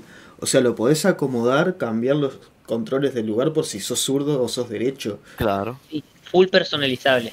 full. Uf, Entonces, ¿qué hace Xbox con esto? Dice, bueno, mira, tenés un teléfono inteligente que es lo que está pasando ahora, que cada vez mejoran más, y esto también va a salir para PC, gente. Entonces, Épico. vos tenés tu propia Xbox, por ejemplo, la podés linkear a la aplicación de teléfono y poder jugar tus juegos haciendo que tu Xbox sea tu propio servidor donde se te cante. Si no tenés propia, lo haces directo de los servidores de Xbox. Seguramente todavía no dicen cuáles van a ser las condiciones de pago y todo eso, pero es obvio, muy obvio, que esto va a estar linkeado al, al Xbox Game Pass. para que te interrumpa Eso un segundito. Y Ajá. Que ahí nos dice Holgen, ¿hay propaganda de AMD en el Dirt 5? Sí, vi alguna cosita Sí. de AMD por ahí en el Y Dirt ahora 5. les voy a. Y eso iba a explicar el por qué. Yo estoy muy en los juegos de carrera y entiendo por qué. Tienen que entender que DIR 5 es la continuación directa de DIR 4. No tiene que ver nada con DIR Rally ni 2.0. Y Si recuerdan, DIR 3 o DIR 4 son showdowns, muchachos. Son shows. Son shows de Gymkhana, son shows de X Games. Entonces, es un show en donde la publicidad está por todos lados. Así que van a ver de AMD, van a ver de. He visto un par de Intel ahí también. Sí. He visto de otros juegos, promociones a otros juegos si prestan atención. Así que está bueno verlo eso. Como en, como en Street Fighter, tenés publicidad en el juego. Como- Ya tenés, pagás por el juego y publicidad encima tenés juego. publicidad. Claro. Y después Y ahí hablando- dice, yo solo quiero comprarme la Xbox nueva para tener mi Resident Evil 4. Cáguense de risa, que antes de que salga Resident Evil 4 Remake, en realidad va a salir el Resident Evil 4 viejito en HD. Lo más Pero- probable. Perdón, nuevo. pero lo más probable. Lo más probable. estamos sí, cerca, sí. ¿eh? Vamos No tengo. Hablando de remasters, Pero no tengo dudas. Hablando de remaster, para ahora parece que se va a alargar el Need for Speed Hot Pursuit de nuevo y lo están haciendo realmente una HD Edition porque no le están poniendo ni ganas. Pero no me voy a extender en ese tema porque están haciendo Eh. las cosas medio mal con eso de Electronic Arts y no nos vamos a ir por ahí. Pero, bien. Diego, vos dijiste algo sobre el Xbox Game Pass, sobre que esto va a tener relevancia. ¿Qué tiene que ver? Si el Xbox Game Pass va a tener también un choque en PC, va a tener un choque en celulares, va a tener choque en consolas, con las nuevas, con las actuales. Eh, quisiera que me, me comentaras también y le comentaras sobre lo del EA Access, que también va a estar con eh, como otra parte del Xbox Game Pass. Entonces, no sé, ahí me, me gustaría que, que- que se explayen también para comentar, ¿no? Exacto. Eso es algo muy interesante también, porque esto del xCloud ahora está para teléfonos, pero está pensada la versión para PC y va a salir. Entonces, si todo esto está linkeado a tu Game Boy Xbox o a los juegos que tengas comprados ya en tu Xbox, vos imaginate que con un Xbox Game Pass podés tener juegos para jugar en tu consola de Xbox, para jugar en tu plataforma en la PC y para jugar de manera portátil vía streaming a tu teléfono. Exactamente. Entonces, es una plataforma que puede cumplir eh, tres posiciones en tres, eh, en tres otras plataformas completamente distintas. O sea, O entonces sea, vos estás como jugándote una partidita de algo, te vas al baño, pero podés seguir jugando. Tranqui. exactamente, vos como Lo que jugador pasa ahora con Genshin Impact, pues también. No recrear, Exacto. pero con todos los juegos. Exactamente. Como, como persona, como jugador, como persona que busca juegos y busca comodidad. Si a vos te dicen que de repente existe un servicio en el que yo compro juegos y los voy a poder jugar en mi teléfono, en mi consola y en mi computadora, completamente compatibilidad, compartiendo mis cuentas sin ningún otro esfuerzo más que tener las cuentas abiertas, a mí me compra, Ahora, ahora. Esto, esto. eh, quiero poner así como una especie de paréntesis antes de seguir con todo esto, porque la verdad es que la idea es un ideón y que puedas... eh, bueno, recordemos de que el cloud va a funcionar por streaming, ¿no? O sea, esto eh, va a ir bien porque es como una Stadia. Si saben cómo funciona Stadia, lo que hacen no es reproducir el juego en tu teléfono. O sea, vas a poder jugar, se supone, bastante tipos de juegos, no solo este Minecraft que muestran acá, eh, sino que más todavía, ¿no? Eh, ¿Cuál es la cuestión? Eh, eh, un buen internet tendrías que tener para poder usarlo en stream. Eso, eh, pongámoslo aparte, ¿no? Lo que quieren hacer ahora, si no me equivoco, es hacerle una competencia a Steam. Pero, pero, vamos a poner que Steam se haría con esto. Porque es una buena idea. Es una gran idea y puede, pues, revolucionar el mercado. Steam Esto- ya lo tiene. Steam ya lo tiene, pero no es muy bueno que digamos. Claro, no, Steam tiene, tiene ahí. Lo que pasa es que Steam se quedó muy atrás, hay que hablarlo bien esto, ¿eh? pero eh, eh, tiene, tiene la potencia de la gente, pero lo que viene a ser el resto, no. Entonces me parece que esto puede ser muy bueno, porque si no recordamos mal, Steam ya meto- metió el, el EA Pass, ¿no? Bueno, vamos a llamarlo EA Pass. No Access creo que se llama. Sí, y Access se llama. Exacto. Bien. Metió el, el coso de, de, de EA, ¿no? Y si mete Sí. el Game Pass, No creo. No creo porque ahí No voy al complicado. punto. No, no voy al. Y acá voy a ir a un punto donde te voy a hacer un paréntesis a ti. Tenés que recordar que si vos tenés Windows 10 original, lamento a aquellos que no lo tengan, o esto. Microsoft tiene su propia store en PC. Y acá voy a otro punto. Te va a servir para eso. Para tu store en PC. Para tu PC sin necesidad de usar Steam. Pero hay un problema ahí. Y Xbox se está metiendo, por desgracia, con un rey.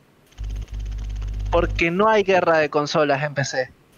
En No, no le pudo hacer sombra, Epic ni siquiera le puede hacer sombra porque Epic se ha tenido que ir por su lado porque ha visto que no puede competir en Steam. y lo que es una haciendo- cuestión de precios. Epic tiene que regalar los juegos para que lo usen. Y lo que está haciendo exactamente es eso. Está regalando juegos cada dos semanas para intentar ganarle No. terreno. Para intentar ganarle terreno a Steam. No, peor, peor, peor. Por semana. Toda la Eh, semana. por semana. es verdad. Y estamos Empezó hablando de dos. otra cuestión. Y no claro, puede. y hay otra cuestión fea en este sentido. Es que, número uno, Steam no tiene comparación, no tiene rival, y mucho tiene que ver con el precio. Tiene, no mucho, muchísimo que ver con el precio, porque Steam ya se encargó de agarrar el mercado de cada uno de todos los países y de cada uno de todas las limitaciones para poder entrar en el mercado de cada uno. Algo que Xbox le va a costar no años, añazos meterse en un mundo así para poder dar un precio evaluado a cada una de las regiones Es según su inflación y todo. Entonces es años. difícil meterse ahí. Por más que vos pongas un acceso de streaming, yo creo que meterse en el mundo de la PC de esa manera no está mal. Si sos una- un usuario de Xbox, poder usarlo en tu PC. Si sos un usuario de PC, poder tener tu Xbox para, si no tenés un PC muy bueno, comprarte un Xbox y poder jugarlo en mayor calidad en un televisor. Te entiendo. Pero a lo que es, co- a lo que es economía, Steam le lleva demasiadas vueltas.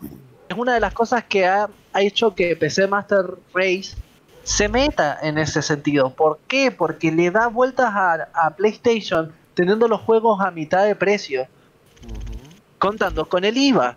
Entonces, eh, sí, está mal, pero no, eh, no hay con qué darle. Entonces, ahí me parece que se están metiendo en un terreno complicado. Vamos, de nuevo igual a- al tema de Epic, que Epic incluso la- lo que está haciendo, la estrategia Exclusivos. es exclusivos de la, de la plataforma durante cierto, cierto tiempo. Y Steam Sí. en realidad le chupa un huevo. ¿Por qué?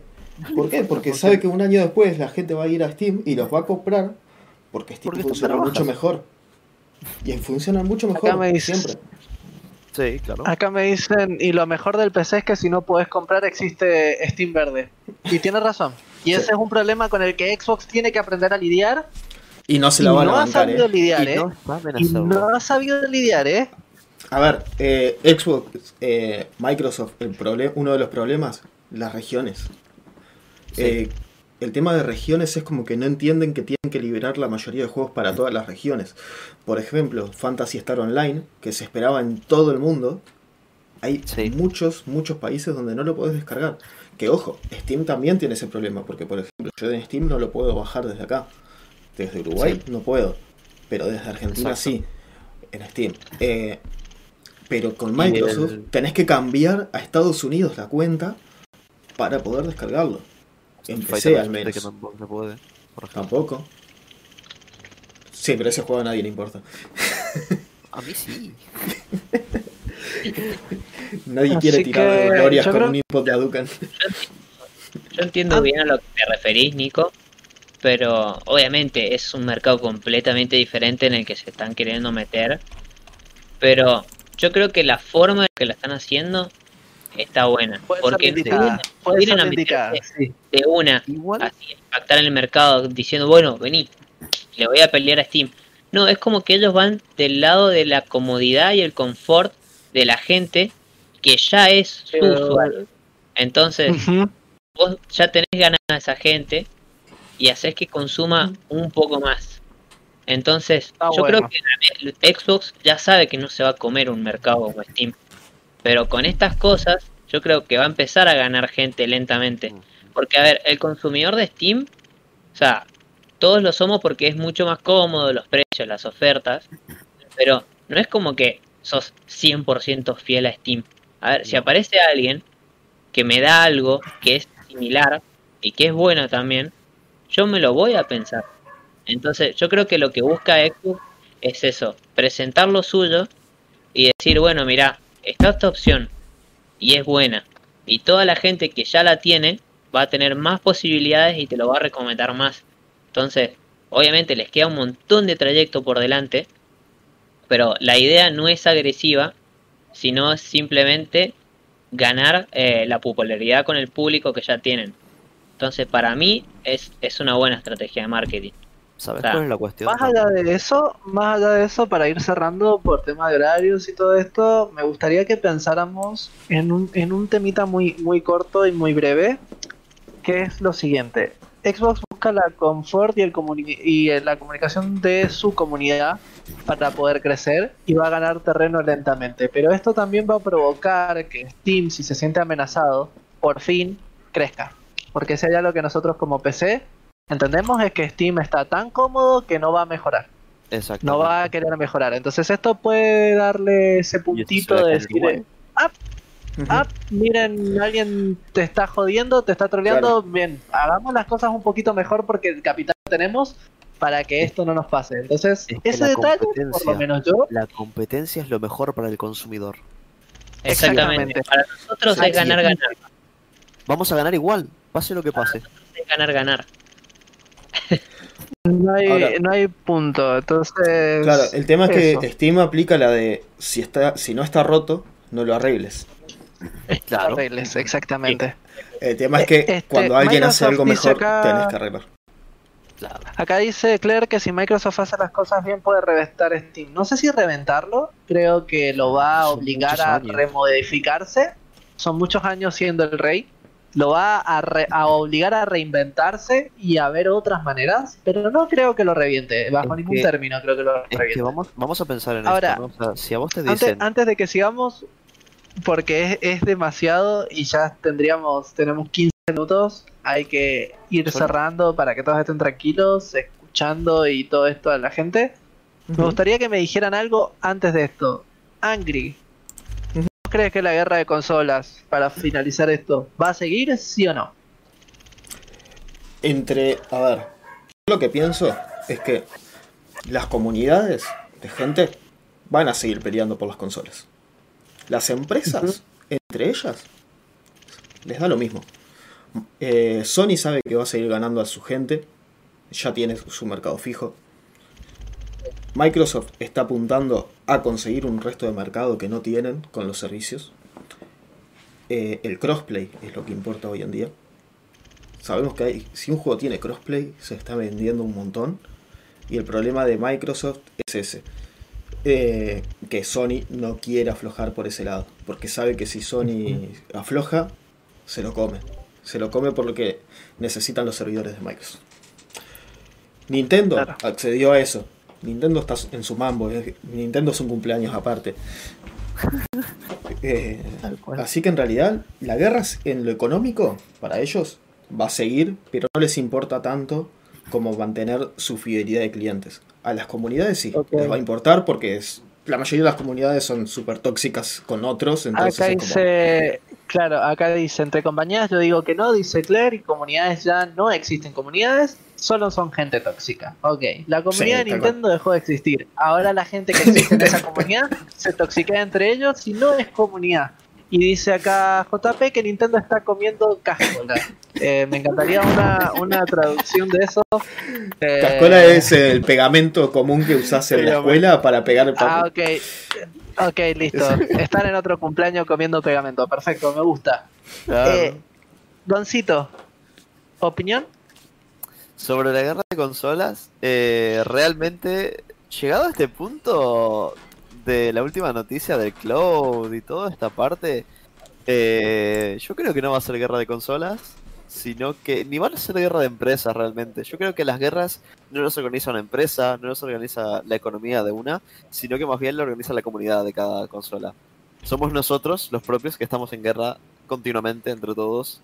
No llegó al punto de, por ejemplo, ¿Se acuerdan Big Bang Theory? Hay una hay un capítulo que dice PlayStation 4 o Xbox, ¿no? O sea, realmente ninguno es peor, ninguno es mejor, todos tienen sus cosas y la guerra de consolas no la hace la empresa, no las hace la consola misma, sino que las hacemos nosotros.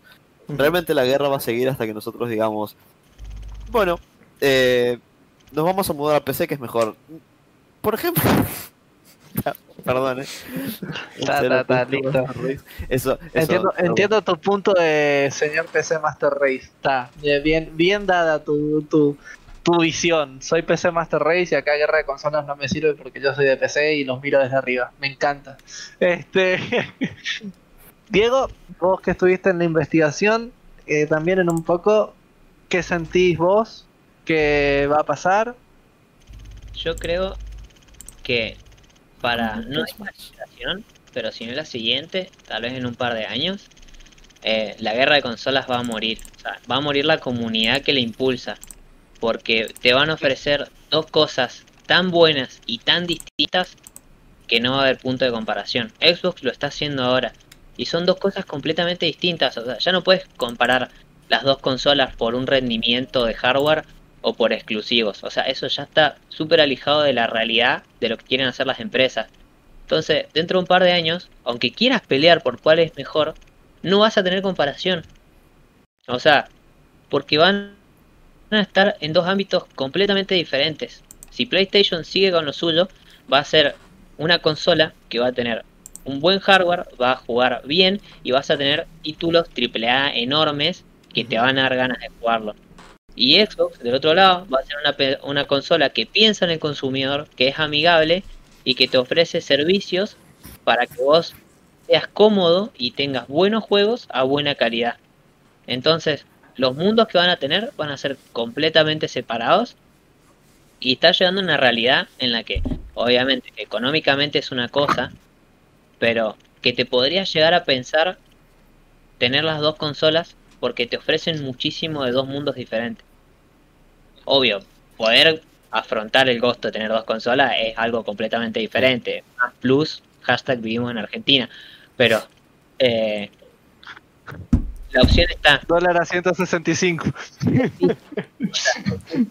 no es simplemente no, si me compro una, no me compro la otra porque no vale la pena. O sea, ahora te da que pensar.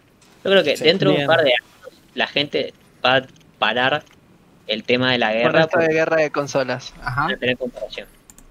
Bien, yo me quedo acá leyendo un poquito lo de Ryu que dice que qué pasa con mi comunidad, me voy con mi Minecraft Smash, acá Claire tiene que estar muy contento porque hayan nombrado a Steven Smash, te amamos Claire, hashtag te amamos. Este, JP diciendo que el futuro es PlayStation y dice Claire que no hay mejor juego de pelea que el Smash. JP le dice que si el Smash es un juego de pelea, el cual yo digo que sí, y mecánicamente aquellos que se hayan adentrado un poco en el Smash competitivo o lo hayan visto, es muy bestia, muy animal, lo voy a dejar ahí, no quiero entrar en debate con eso, pero Smash es uno de los juegos de pelea que para mí más bestia tiene, es, es monstruoso, así que me quedo ahí.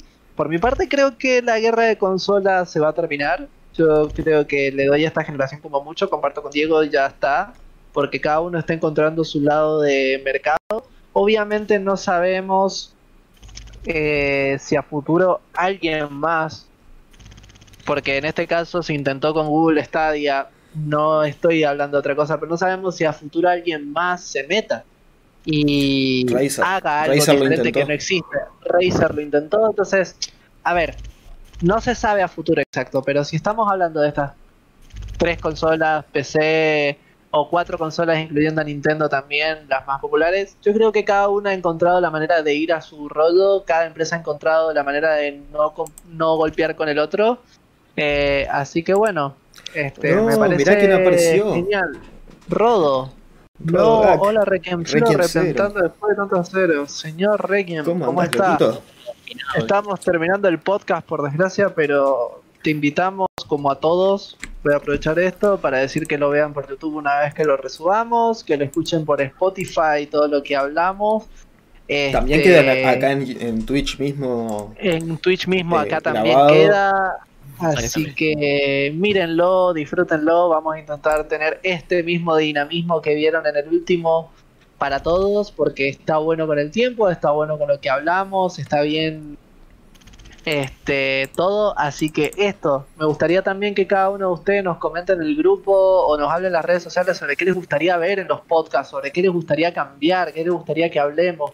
Aprovechen la comunidad para decirnos qué les gusta, qué quieren, qué, Sean buena porque para eso gente. estamos. Sean buena gente y etiquétanos en noticias. Por favor, así no tenemos que buscar. Totalmente, totalmente tam- también. Todo- Así que Es la típica mentalidad de uruguayo y argentino, no trabajar, trabajar lo menos posible. no trabajar mientras más Hasta para que ahí. voy a trabajar, si puede hacerlo alguien más. A mí me gustaría cambiar el me horario. gustaría cambiar el horario, así podría Así estar. Sí, Ah, es, una, que es una idea, es una idea. Podríamos cambiar el horario.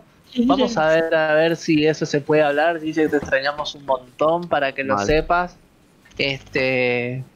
Claire también. Este. Veremos a ver si también lo podemos cambiar. obvio, Obviamente se les habla- hablará con la comunidad. Pero también es un horario cómodo en donde hemos visto que hay más participación de gente. En caso de este podcast también. Así que hay un montón de cosas para evaluar en eso. Bueno, antes de Pero que nos vayamos, me encantaría que. Una, exactamente. Una pequeña recomendación. Un podcast de Goti. Podcast de Ese está Goti. bueno. Lo voy a tener en cuenta. Lo estoy, Este lo año puede estar bravo. ¿eh? Los gotis de este año bueno. pueden estar bravos. Así Sí. que me gusta el tema. Me gusta el tema. Estaría, estaría bueno. Este. Ya fue. no fue. Así puede estar. Así no se me hace más largo el tema, muchachos. Este, Zizek, te amo. Te amo. Este, hablemos de esto. Recomendaciones de juegos cortitas antes de que cerremos el podcast. Eh, Arranca Ángel, vos. No, arranca vos. ¿Arranco Yo cierro yo? el podcast. Bueno, perfecto. Eh, recomendación de juego corta. Eh, en esta semana he estado muy metido a algo que no está en Steam, no está en otro lado, que no sea en la misma página de Simu TV. Ah, Este, para todos aquellos que son de Argentina deben conocer lo que es el turismo carretera y deben conocer lo que es el TC2000. Así que unos desarrolladores independientes con parte de Carburando, que es la Doria. Doria. Este, para todos aquellos que, que lo vean de esta manera, está muy bueno. Es el simulador de TC2000 y de turismo carretera oficial.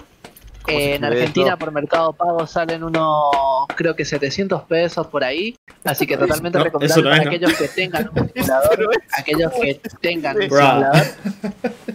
Así que, bueno, eh, Simu TC, ya lo voy a poner yo también en la página y todo, lo voy a poner en el, en el, ¿cómo es que se llama?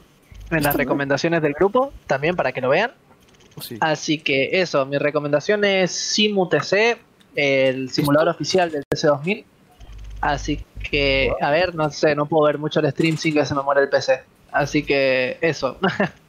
Pero creo que esa es mi recomendación y voy a aprovechar entonces para ir haciendo esta escalera lo más rápido posible. Ya hice mi recomendación, cumplí mi parte en el podcast, hice un truco de magia haciendo desaparecer esta carta que la ven todos así y la cambio y wow, increíble. Este, y fuera de eso, muchachos, Ahuesome, fuera de eso, muchachos, nos estamos viendo, me despido yo del podcast, Nico fuera, Left también, así que bye bye. Ojo. Oh, facilito. Bueno, entonces sigo yo con la recomendación fácil Sí. y cortita. Ori and the Blind Forest. Gente, un juego que salió hace bastante, está en la segunda parte ahora.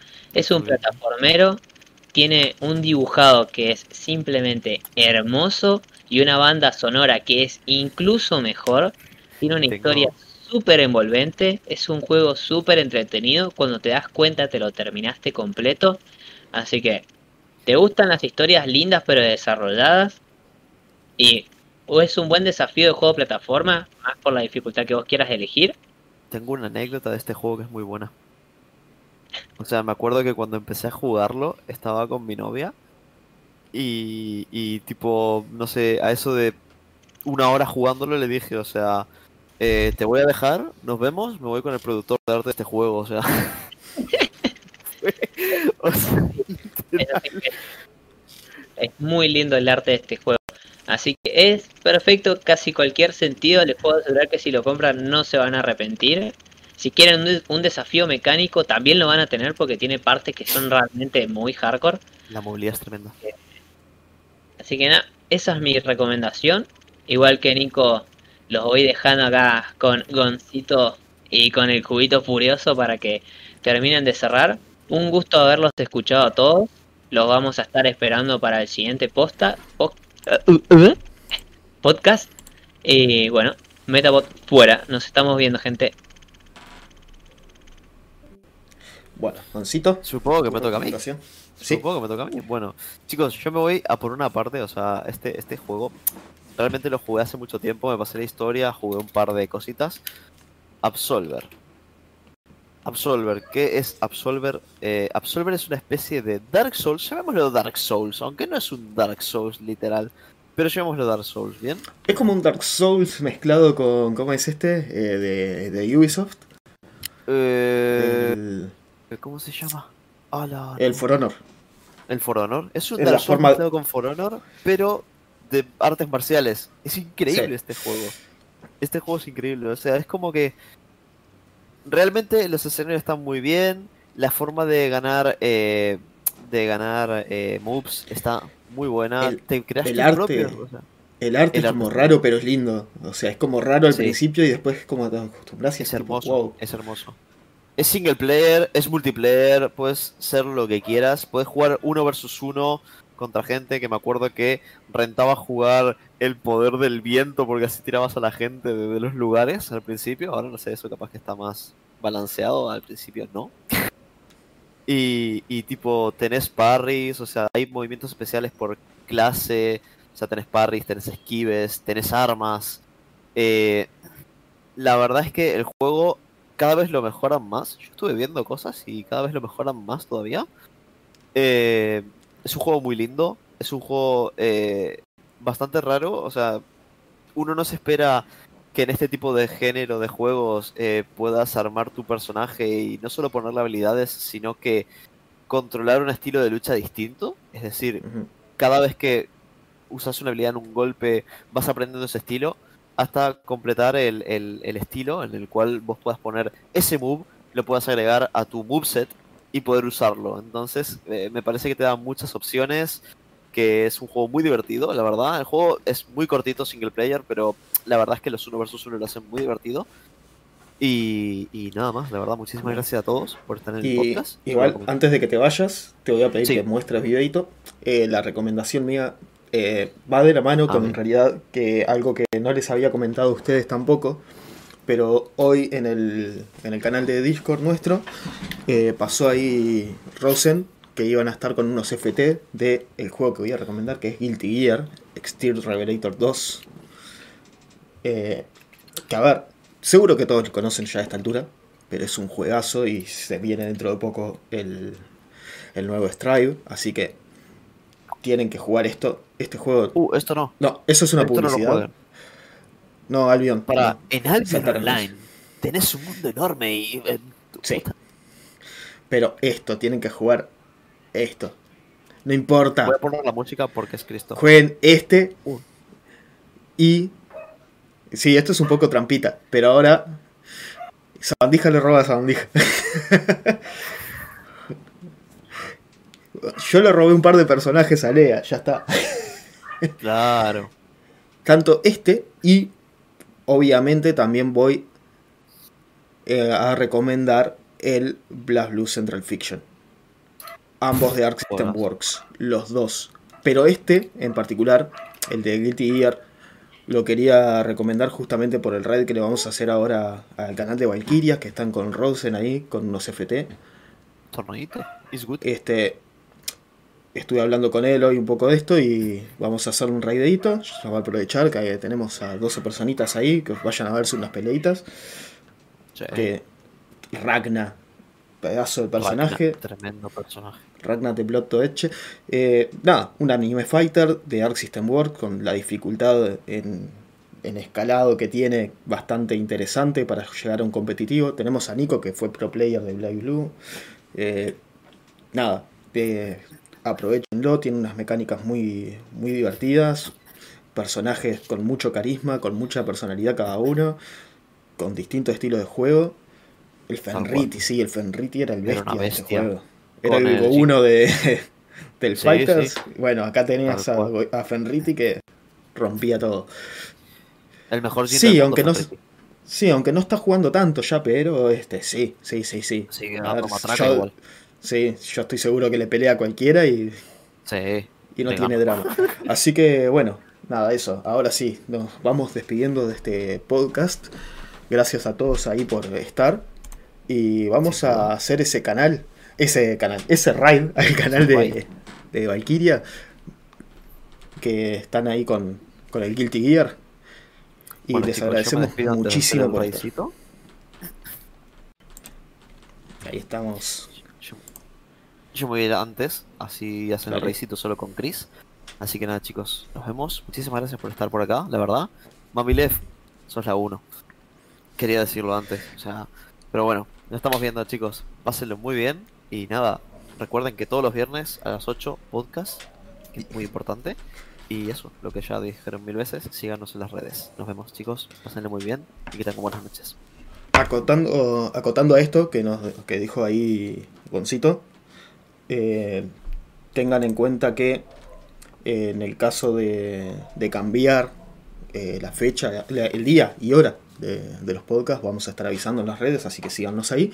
Síganos en el Discord, estén atentos, que vamos a estar avisando. Y bueno, vamos a iniciar ese raid a la gente de, de Valkyria, que están con esos Guilty Gear Extir Revelator 2. Nos vemos gente.